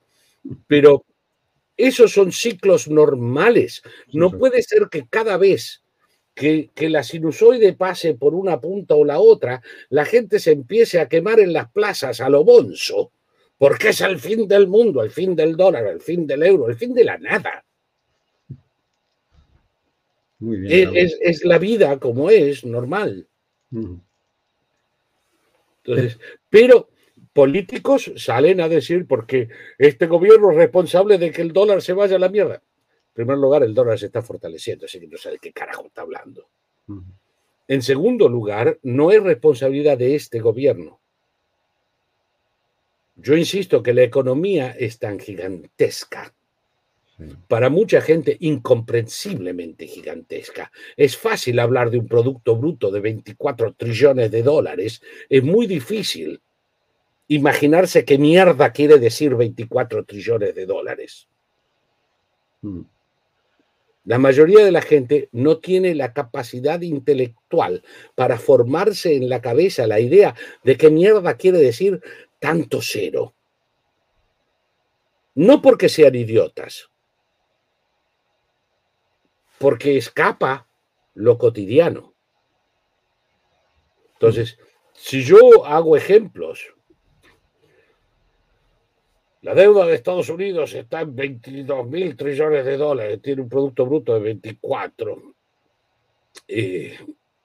déjame ver, si tú tienes un tío que gana 200 mil euros por mes, vamos a hacerlo más fácil, por año, 200 mil euros por año, tiene 300 millones de euros de haberes y debe 180 mil euros. Está fundido. ¿Tú qué crees? Hmm. ¿Está quebrado ese hombre?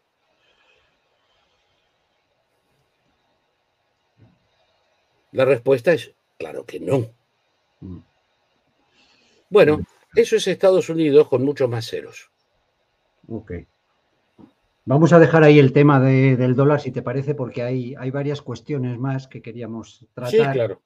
Teníamos, teníamos esto de, de ese asalto de un, un, o una, yo no sé cómo decirlo, trans a una escuela católica y esto ha producido, al parecer, pues toda clase de movimientos posteriores, entre ellos un, un asalto a un Capitolio ¿no? en, en Tennessee, creo. Creo que está ah, ah. relacionado de algún modo. Eh, sí, está relacionado indirectamente, sí. Indirectamente. Eh, en primer lugar, no ha habido un ataque de, una trans, porque en este caso es una señorita que, se, que ha decidido que es hombre, pero todavía tiene vagina, así que no sé qué carajo es. Eh, pero también ha habido el ataque frustrado de otras dos eh, similares en Colorado. Ha habido el ataque con hacha eh, en, un, no sé cómo llamarlo, un, un negocito de mierda en una estación de servicio eh, de, un trans, porque es un hombre que cree que es mujer, entonces anda con una pollerita corta y luce como un boxeador, que entró con un hacha y le entró hachazos a la gente, no mató a nadie de casualidad. todo esto es parte de una campaña de violencia eh, eh, que primero llamaron campaña de venganza, no sé de qué carajo se tienen que vengar. Eh, y como eso sonaba como el culo, lo han cambiado a campaña de visibilidad, como si fueran invisibles, como si uno pudiera escaparse al bombardeo cotidiano de estos objetos estrafalarios de Kermés, de estas rarezas como para pagar para verlos en un circo que representan a menos del 1% de la población y que no son perseguidos por nadie, excepto por su propia imbecilidad. El caso que nos trae aquí es el de esta tarada que se cree hombre, de una familia muy tradicional. Aquí hay problemas que tienen que ver con esquizofrenia juvenil y que, hablando en serio, a, mí me da mucha lástima pero, pero al margen de los comentarios que haga por efecto. Pero entonces esa pobrecita decidió, no sé, vengarse en los padres, en el destino cruel que no le dio una polla o algo, y se fue a la escuela donde iba de niña. Pues no, también está el otro lado que dice un ataque a una iglesia cristiana. ¿Y ella qué carajo era? Musulmana, idiota. Mm. si era exalumna de esa misma escuela. Y se cargó, desgraciadamente, que eso a mí me produce un dolor eh, indescriptible, a, tres niños de nueve años. La, imagen a mí me tocó ver eh, en, en, la bomba que esos hijos de puta de Asala pusieron en Orly West en junio del 83, donde yo estaba, yo soy sobreviviente de esa bomba y, me tocó ver niños destrozados por la bomba y, para mí la imagen de un niño destrozado por balas es, singularmente angustiante. Entonces, yo voy a decir algunas cosas aquí, pero que se entienda que en modo alguno quitan del horror de la escena, del desastre de esa pobre niña que nunca recibió la asistencia de salud mental que evidentemente requería a los gritos. Tú ves las fotos, son las que se quitan las cejas hasta dejar dos cejitas así. Eh, mm. Está dentro del, complejo de automutilación, que no tiene una, una mierda que ver con, con si hoy se siente hombre y mujer. Evidentemente se odia por alguna razón, evidentemente sufre de una enfermedad mental y evidentemente no recibió la atención que necesitaba porque los demócratas cerraron los malditos hospitales psiquiátricos hace 40 años. Y todavía no tenemos facilidades para atender a esta pobre gente. Entonces se cargó de armas y se fue a la escuela donde alguna vez fue alumna, se cargó a esos tres niños pero como es una transexual haciéndolo, no podemos hablar del victimario. Si hubiera sido un muchacho igualmente delirante y loco, pero que le hubiera dado por el nazi onanismo ¿eh? y, y, hubiera tenido esvásticas tatuadas en la frente, estaríamos hablando exclusivamente de él. Mm. Pero como es una transexual, no podemos hablar de ella. Entonces, repentinamente, el problema son las armas. Las armas, las armas. Ahí está, ahí está. Hay, hay un tuit que tú me mandaste que Adrián, te lo he puesto ahí en el chat privado, no sé si lo puedes enseñar, donde se ve el, asalto al, Capitolio de Tennessee. Ah, sí. Que es por la, la insurrección. La insurrección. Ya que les gusta hablar de insurrección a estos gilipollas. Ahí está, ¿no? Sí. Y entonces ahí están todos esos mayormente jovenzuelos, ¿no? De demócratas. Mayormente, sí, generalmente el, que no es un demócrata a los 20 años no tiene corazón, el que todavía lo es a los 40 no tiene cerebro. Eso es, como suele decirse, efectivamente. Eso se dice desde los jacobinos, te aviso. Sí, sí, sí. Pues, pues eso es, entonces cuéntanos qué, ha pasado ahí, porque hay que echarle la culpa entonces a las armas, ¿no? A, las armas. La culpa la tienen las armas, hombre, qué joder. Eh, que el, imbécil del presidente, de que estábamos hablando hace un rato, desde una oficina en un sótano, donde se ven las cortinas corridas porque detrás hay una pared, tiene una conversación con estos tres gilipollas de los que vamos a hablar en un segundo, donde dice que tenemos que eliminar la eh, excepción de responsabilidad de los fabricantes de armas. Carajo, entonces tenemos que eliminar la exención de responsabilidad de los fabricantes de automóviles por cada marinero borracho que se carga a una familia en la autopista. Tenemos que sacar la inmunidad de los fabricantes de aviones por cada avión que se cae por error del piloto. Yo tengo armas. Es sorprendente, coño, en todos los años que tengo armas, estas hijas de puta no han salido a matar a nadie nunca me, siento defraudado. Es que será que las mías son defectuosas. Entonces, ellos quieren hacer responsable a los fabricantes de armas por los actos de locos. Y como eventualmente cada tanto hay un loco que se carga a tres o cuatro con un cuchillo, tenemos que hacer responsable a los fabricantes de cuchillos. ¿Dónde termina esta locura? No, no, tiene fin, si empiezas así es. Entonces, como no, pues, como no se puede hablar de la loca perversa que cometió ese acto horrendo, tenemos que hablar de las armas. En menos de 48 horas armaron un grupo de cretinitos y llenaron los pasillos de la legislatura de Tennessee. Mientras, y de eso también te mandé un video, Mientras dentro del, aula, dentro de la sala de representantes, tres cretinos, uno de ellos con megáfono, alentaban a los insurrectos que a todo esto, todo lo que se acusa a los republicanos de Trump por el 6 de enero es lo que estos hijos de puta estaban haciendo ahora. invadir el Congreso, impedir el funcionamiento de la legislatura, eh, golpear a policías. Eh, nómbralo. Ahora, te puesto 10 contra 1 que a ninguno de estos hijos de puta los arrestan. Según, según tengo entendido, hay tres o dos eh, congresistas que los han apartado por apoyar oh. a los y tenemos más, que apoyar, en el video que yo te mandé se los ve dirigiendo el coro de idiotas. Dirigiendo, dirigiendo la, protesta. y dándoles consignas y todo desde la, sala de, de, representantes. Entonces, como se equivocaron, en el Parlamento de Tennessee hay una mayoría absoluta republicana.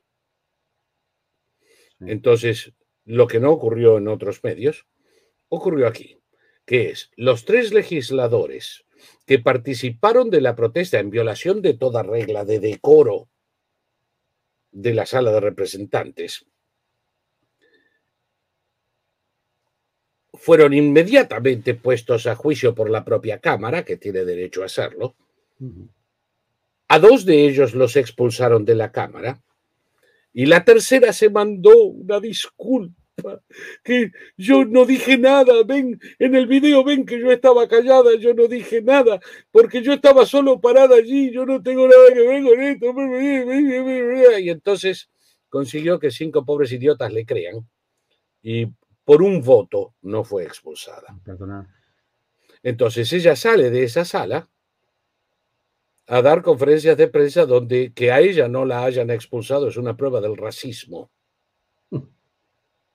Claro, si a ella la hubieran expulsado hubiera sido prueba de misoginia. Entonces, no, no hay límite a la mendacidad de estos hijos de puta. Hay un, tweet del presidente Biden eh, sobre el caso, sobre estos expulsados, en donde ahí, ahí está, ¿no? Y él y él les, les, les, felicita ¿no? por su liderazgo y valentía frente a un flagrante desprecio de los valores democráticos de nuestra nación. Fíjate la reacción. ¿Cuál es el desprecio del 6 de enero? ¿Perdón? ¿Dónde está el desprecio de los valores democráticos? Entonces, el enjuiciamiento de los gilipollas del 6 de enero es un desprecio por los valores democráticos, porque era el pueblo expresándose democráticamente. Sorprende, sorprende la diferencia de, trato ¿no? que se le dan a los, asaltos. Ahora, tú sabes que yo condené a esos idiotas del 6 de enero inmediatamente y sin titubeos. Sí. Del mismo modo que condeno a estos hijos de puta, porque la libertad de palabra no implica el derecho a hacer callar a los demás. La libertad de expresión no incluye el derecho a invadir el recinto parlamentario. Evidente. La democracia, si quieres, es lo que el Parlamento de Tennessee acaba de hacer. Los representantes electos del pueblo han obrado dentro de la ley y las reglas del Parlamento para sancionar a gente que las violó, actuando en contra de la democracia. Si hay alguien que ataca la democracia es Biden, pero eso no debería sorprendernos. Peor fue la degenerada de su vicepresidenta, que se fue hasta Tennessee con, con su risita histérica y sus moines de puta vieja a dar un discurso defendiendo el derecho democrático de invadir un parlamento por la fuerza, impedir la sesión del parlamento. ¿Cómo carajo? Acaba de dar la defensa más eh, vehemente de los que asaltaron el Capitolio el 6 de enero. Solo que es tan idiota que ni cuenta se da. Y por supuesto, lo que ella dice es un ataque a la democracia. Esto es la defensa del Sturmabteilung. Eso es la democracia en las manos de los camisas negras. Son unos fascistas de mierda. Yo personalmente estoy en contra del Sturmabteilung y de los camisas negras, no importa qué ideología manifiesten profesar. Entonces, tanto los que invadieron el Capitolio el 6 de enero cuanto esta turba salvaje son lo mismo, son representantes de la misma ideología violenta y perversa que busca sobreponerse a la democracia, disfrazando la violencia de democracia. Y luego dicen que esto que yo estoy diciendo es violencia. Y tú sabes cuál es el lema de mi website, ¿no? no me acuerdo. Perdona. No me acuerdo en ese momento. ¿Cuál es? Quienes atribuyen violencia a las palabras lo hacen con el solo propósito de justificar la violencia contra la palabra. Mm. Mm. Y eso es lo que esta gente está haciendo. Entonces, ya no es más el problema de esa pobrecita enferma mental que se cargó a esos inocentes y que tenemos que buscar una solución al problema de los enfermos mentales no tratados. Todos los que cometen estos actos son enfermos mentales. No porque cometan esos actos, porque lo eran antes, digamos, son e, e, esquizofrénicos, paranoicos, delusionales. Mm. Todos ellos, todos anunciaron de una forma o de otra la violencia que iban a cometer y todos sus allegados miraron para otro lado, porque decir que tiene una enfermedad mental es estigmático. Todos fueron abandonados por su familia, por sus médicos, por sus maestros, por sus amigos. Y todos terminaron cometiendo un acto brutal. Y entonces la forma de ponerle una tapa a esto es acusar a los fabricantes de armas. Claro. ¿Y, cómo va ese tema? Porque continuamente vemos una campaña para prohibir las armas en Estados Unidos, eh, queriendo anular ese derecho constitucional a portar armas. Pero una cosa es la campaña propagandística que nos llega aquí y yo creo que la realidad va por otro lado. ¿no? Cuéntanos cómo está eh, actualmente la posibilidad de portar armas en Estados Unidos. Eh, goza de muy buena salud.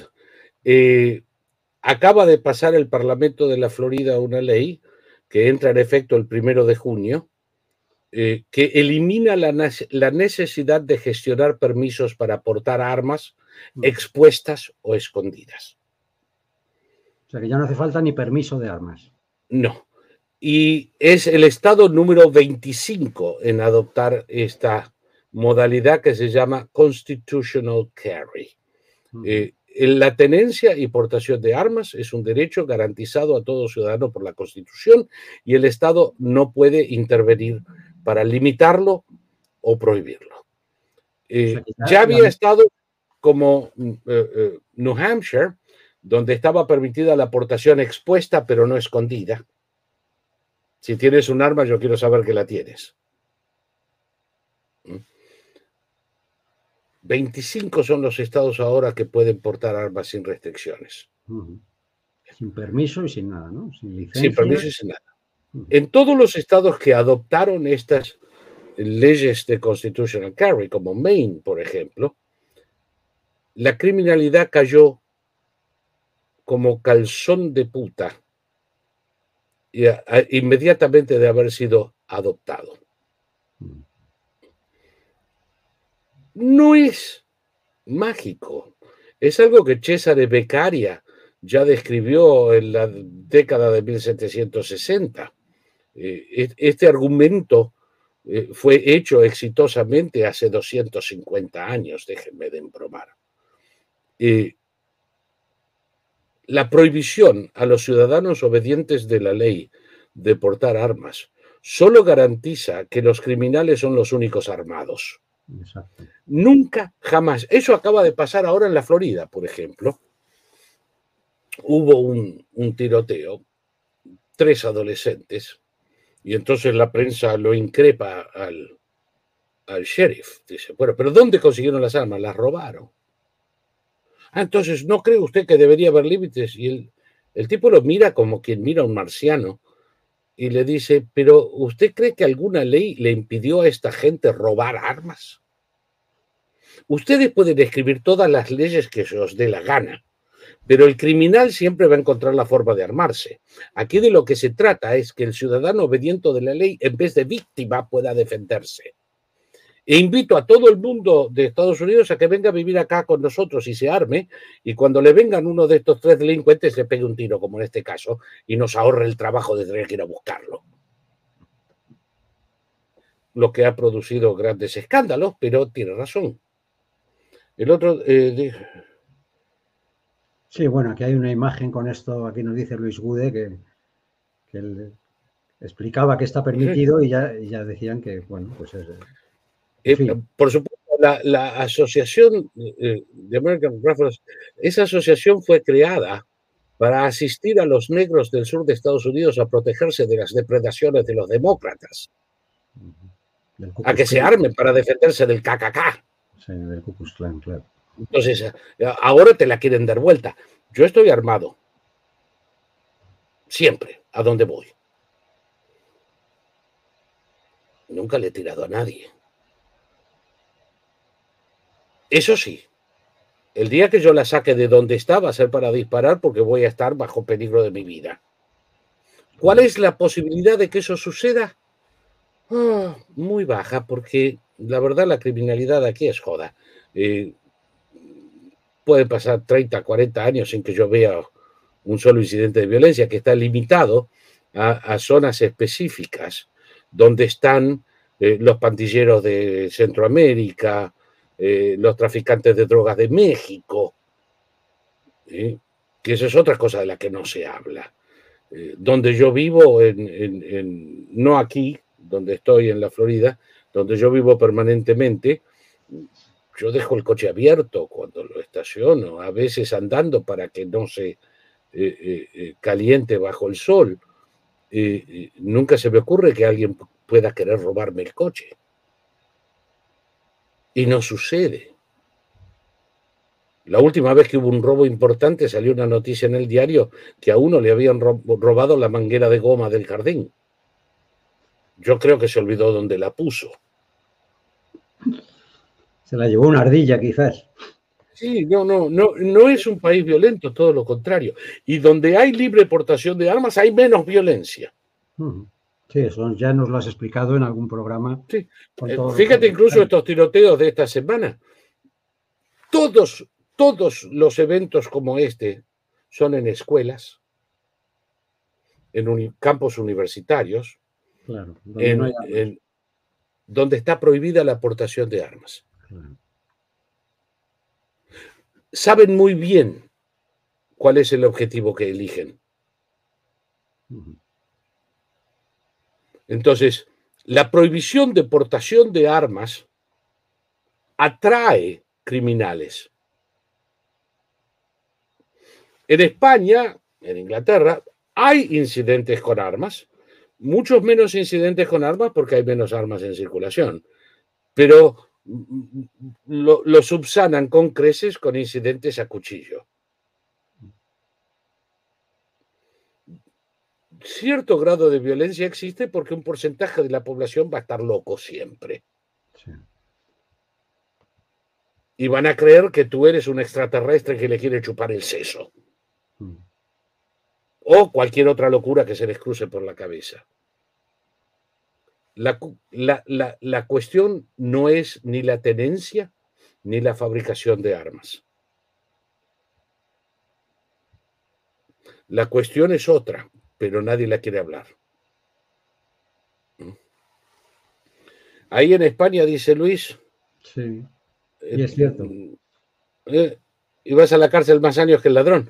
Pero coño, allí en España sois tan idiotas que los policías que abatieron al terrorista de Barcelona después de un tiroteo donde el hijo de puta se gastó 400 balas, o cosa por el estilo, pero un montón, en vez de plantarles una medalla en el pecho por parar ese perro rabioso, les hicieron juicio por homicidio. Sí, sí, sí. estáis todos locos. Los policías ya tienen mucho reparo en, usar su arma porque normalmente les causa un problema terrible, aunque sea en un caso. Y de hecho ha habido pues ya algunos policías que están hablando de, esos problemas. Claro. Pero imagínate tú lo ridículo de la situación. Un policía en Barcelona un, grupo de policías en Barcelona, arrincona a un terrorista que se acaba de cargar a 13 personas en las ramblas. Son recibidos a tiros del hijo de puta. Arriesgan su vida. En ese momento ellos pueden pegar la vuelta hacia su casa y, lo veo por la tele eh, eh, mientras me como un jamoncito y otra cosa. Mm. No, ellos arriesgan su vida, le ponen el pecho a las balas del terrorista, responden el fuego y felizmente lo abaten. Y luego los tienes esposados como reos delante de un juez por homicidio. ¿Por qué no se van a la mierda? Realmente. Esto, ya entra en el terreno de la superstición. No, no hay argumento viable para tanta tontería. por supuesto, el resultado va a ser que la próxima vez que un policía se encuentre frente a un terrorista, se vaya al café. Porque yo no voy a la cárcel por este hijo de puta. O me mata o voy a la cárcel. Pierdo o pierdo, me voy. ¿Qué ha pasado aquí en las, en las grandes ciudades dominadas por demócratas en Estados Unidos? La policía ha dejado de intervenir. se ha disparado el crimen, ¿no? Son las ciudades con más crimen. Pues, son, si tú eliminas a cinco ciudades de las estadísticas, no hay crimen en Estados Unidos. Estamos 160 en la lista de países con crimen. Esas cinco ciudades, Los Ángeles, Chicago, Detroit, San Luis y Nueva York. Eh, te puedo cambiar una por otra, te puedo cambiar eh, eh, San Luis por Detroit, pero son más pequeñas, Detroit es más pequeña. Allí es donde se concentra la criminalidad y es generalmente relacionada a tráfico de drogas, a, pandillas, eh, sean importadas de Centroamérica o locales, eh, y a la reticencia de gente como Alvin Bragg, de quien empezamos a hablar este programa, a llevar a la corte a ningún criminal en serio. ¿Por qué? Son pobre gente que fueron criados en la pobreza. Tenemos que entender. Tú, tú eres un, un hombre sin corazón. ¿Cómo no vas a entender que ese pobrecito ha sido criado en una sociedad violenta en El Salvador y, es más fuerte que él? Él no puede evitarlo, es la única forma que sabe vivir. A mí me importa una mierda dónde se crió. A mí me importa una mierda quién mordió al perro para hacerlo rabioso. El perro está rabioso.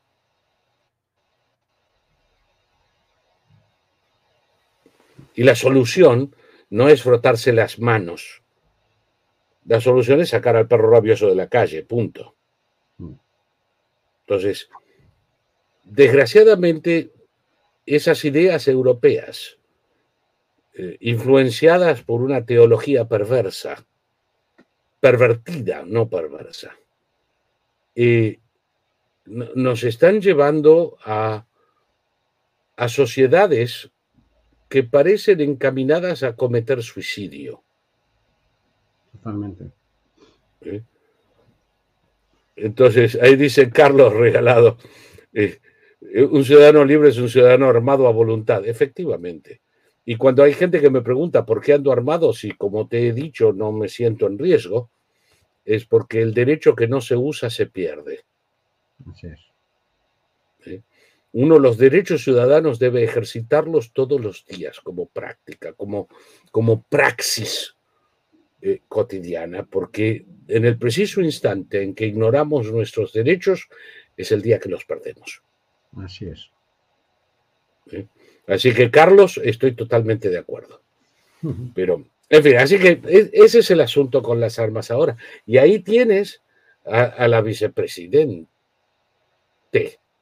porque hay quien dice vicepresidenta y me parece una patada en los huevos. Esa vicepresidente, con todos esos estudiantes que no son estudiantas, eh, teniendo esta especie de eh, tantrum, eh, de pataleta contra las armas ¿eh? y atacando las instituciones democráticas, tratando de imponerse por la violencia, llamando a eso acción democrática, porque no, yo creo que no es por malos, es por bestias, por ignorantes. Para prohibir armas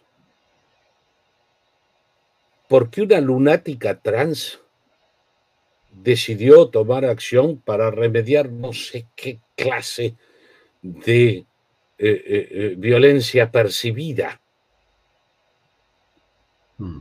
No, es, esto, hay veces que creo que estoy viviendo una pesadilla. Totalmente, parece eso. Que, me voy a despertar. Sí, esperemos, esperemos que se pase esta pesadilla porque llevamos unos años de locura. No, no, son, son años de locura y, de una locura que puedes, puedes llevarla a, ideologías perversas como Derrida mm. o Debré o Lefebvre, eh, todos esos cretinos de la Escuela de Sociología de París, que es algo así como la escuela de idiotas del mundo, eh, que son pataletas de adolescente. Mm. Son reacciones emotivas frente a una sociedad que no comprenden y que buscan su destrucción. Es un nihilismo eh, desatado. Y lo llaman democracia o expresión. Sí, sí. Cuando les interesa cuando les interesa. Y, es, nihilismo puro. Esto es lo peor de los sesentas. Sí, sí. Sí, sí, es eso exacerbado ya a unos niveles, pues que la verdad nunca pensábamos que íbamos a llegar a ver, ¿no? Las cosas que hoy en día se tratan en parlamentos, en televisiones, en periódicos que antes eran más o menos serios. Pues, sí, ¿cómo, ¿cómo puede ser que eso esté ahí? Eh, en, el Parlamento de Tennessee, los ocupantes, esa horda, eh, eh, ese aluvión zoológico, en un momento paran de gritar y se agarran de los brazos y empiezan, All you need is love. All you need is love. Digo, pero esta gente lo que necesita es medicamentos antipsicóticos. Pobrecitos. Es de locos. Y, te lo dice uno que de pronto andaba tirando bombas molotov en la calle hace 50 años, pero eh, mi Dios, ni los revolucionarios de la década del 60 y 70 hubieran visto esto sin espantarse. Estarían espantados de ver lo que, lo que, lo que habían generado, ¿no? ¡Qué locura! Una locura. ¡Qué locura! Esto ni Nietzsche hubiera pensado que su superhombre nihilista iba a llegar a ese grado de imbecilidad. Muy bien, Saúl. Llevamos, hemos pasado las dos horas. Yo creo que hemos oh. tratado unos cuantos temas. Se quedan otros muchos en el tintero, incluso algunas preguntas muy interesantes que había del público, pero ya sabes que dos horas es más o menos nuestro, nuestro límite de tiempo. Prometo que vamos a intentar hacer programas más Pasaron rápido, ¿eh? Pasaron, rápido, Se, pasan, se pasan en un momento hablando contigo. Y, bueno, lo que pasa es que tenemos que hacer programas más a menudo. Yo es que he estado muy liado estos, estos meses, aparte han pasado muchas cosas en España y los, los, pocos programas que hemos hecho han sido de cuestiones más, más locales. Pero eh, pronto estaremos de nuevo y podremos tratar muchos, muchos otros asuntos de los que están pasando por todo el mundo, que desde luego no hay, noticia, no hay semana en la que no haya alguna noticia extravagante, ¿no? Que estaría muy bien comentar contigo. Esa es la palabra. Esa es la palabra. Así que, Saúl, pues, como siempre, muchísimas gracias por todo lo que nos has informado sobre todo el procesamiento este extravagante también de Trump, sobre lo de las armas, sobre los asaltos de esta modalidad de terrorismo trans que, ha, surgido ahora. ¿Tú, puedes creer esto?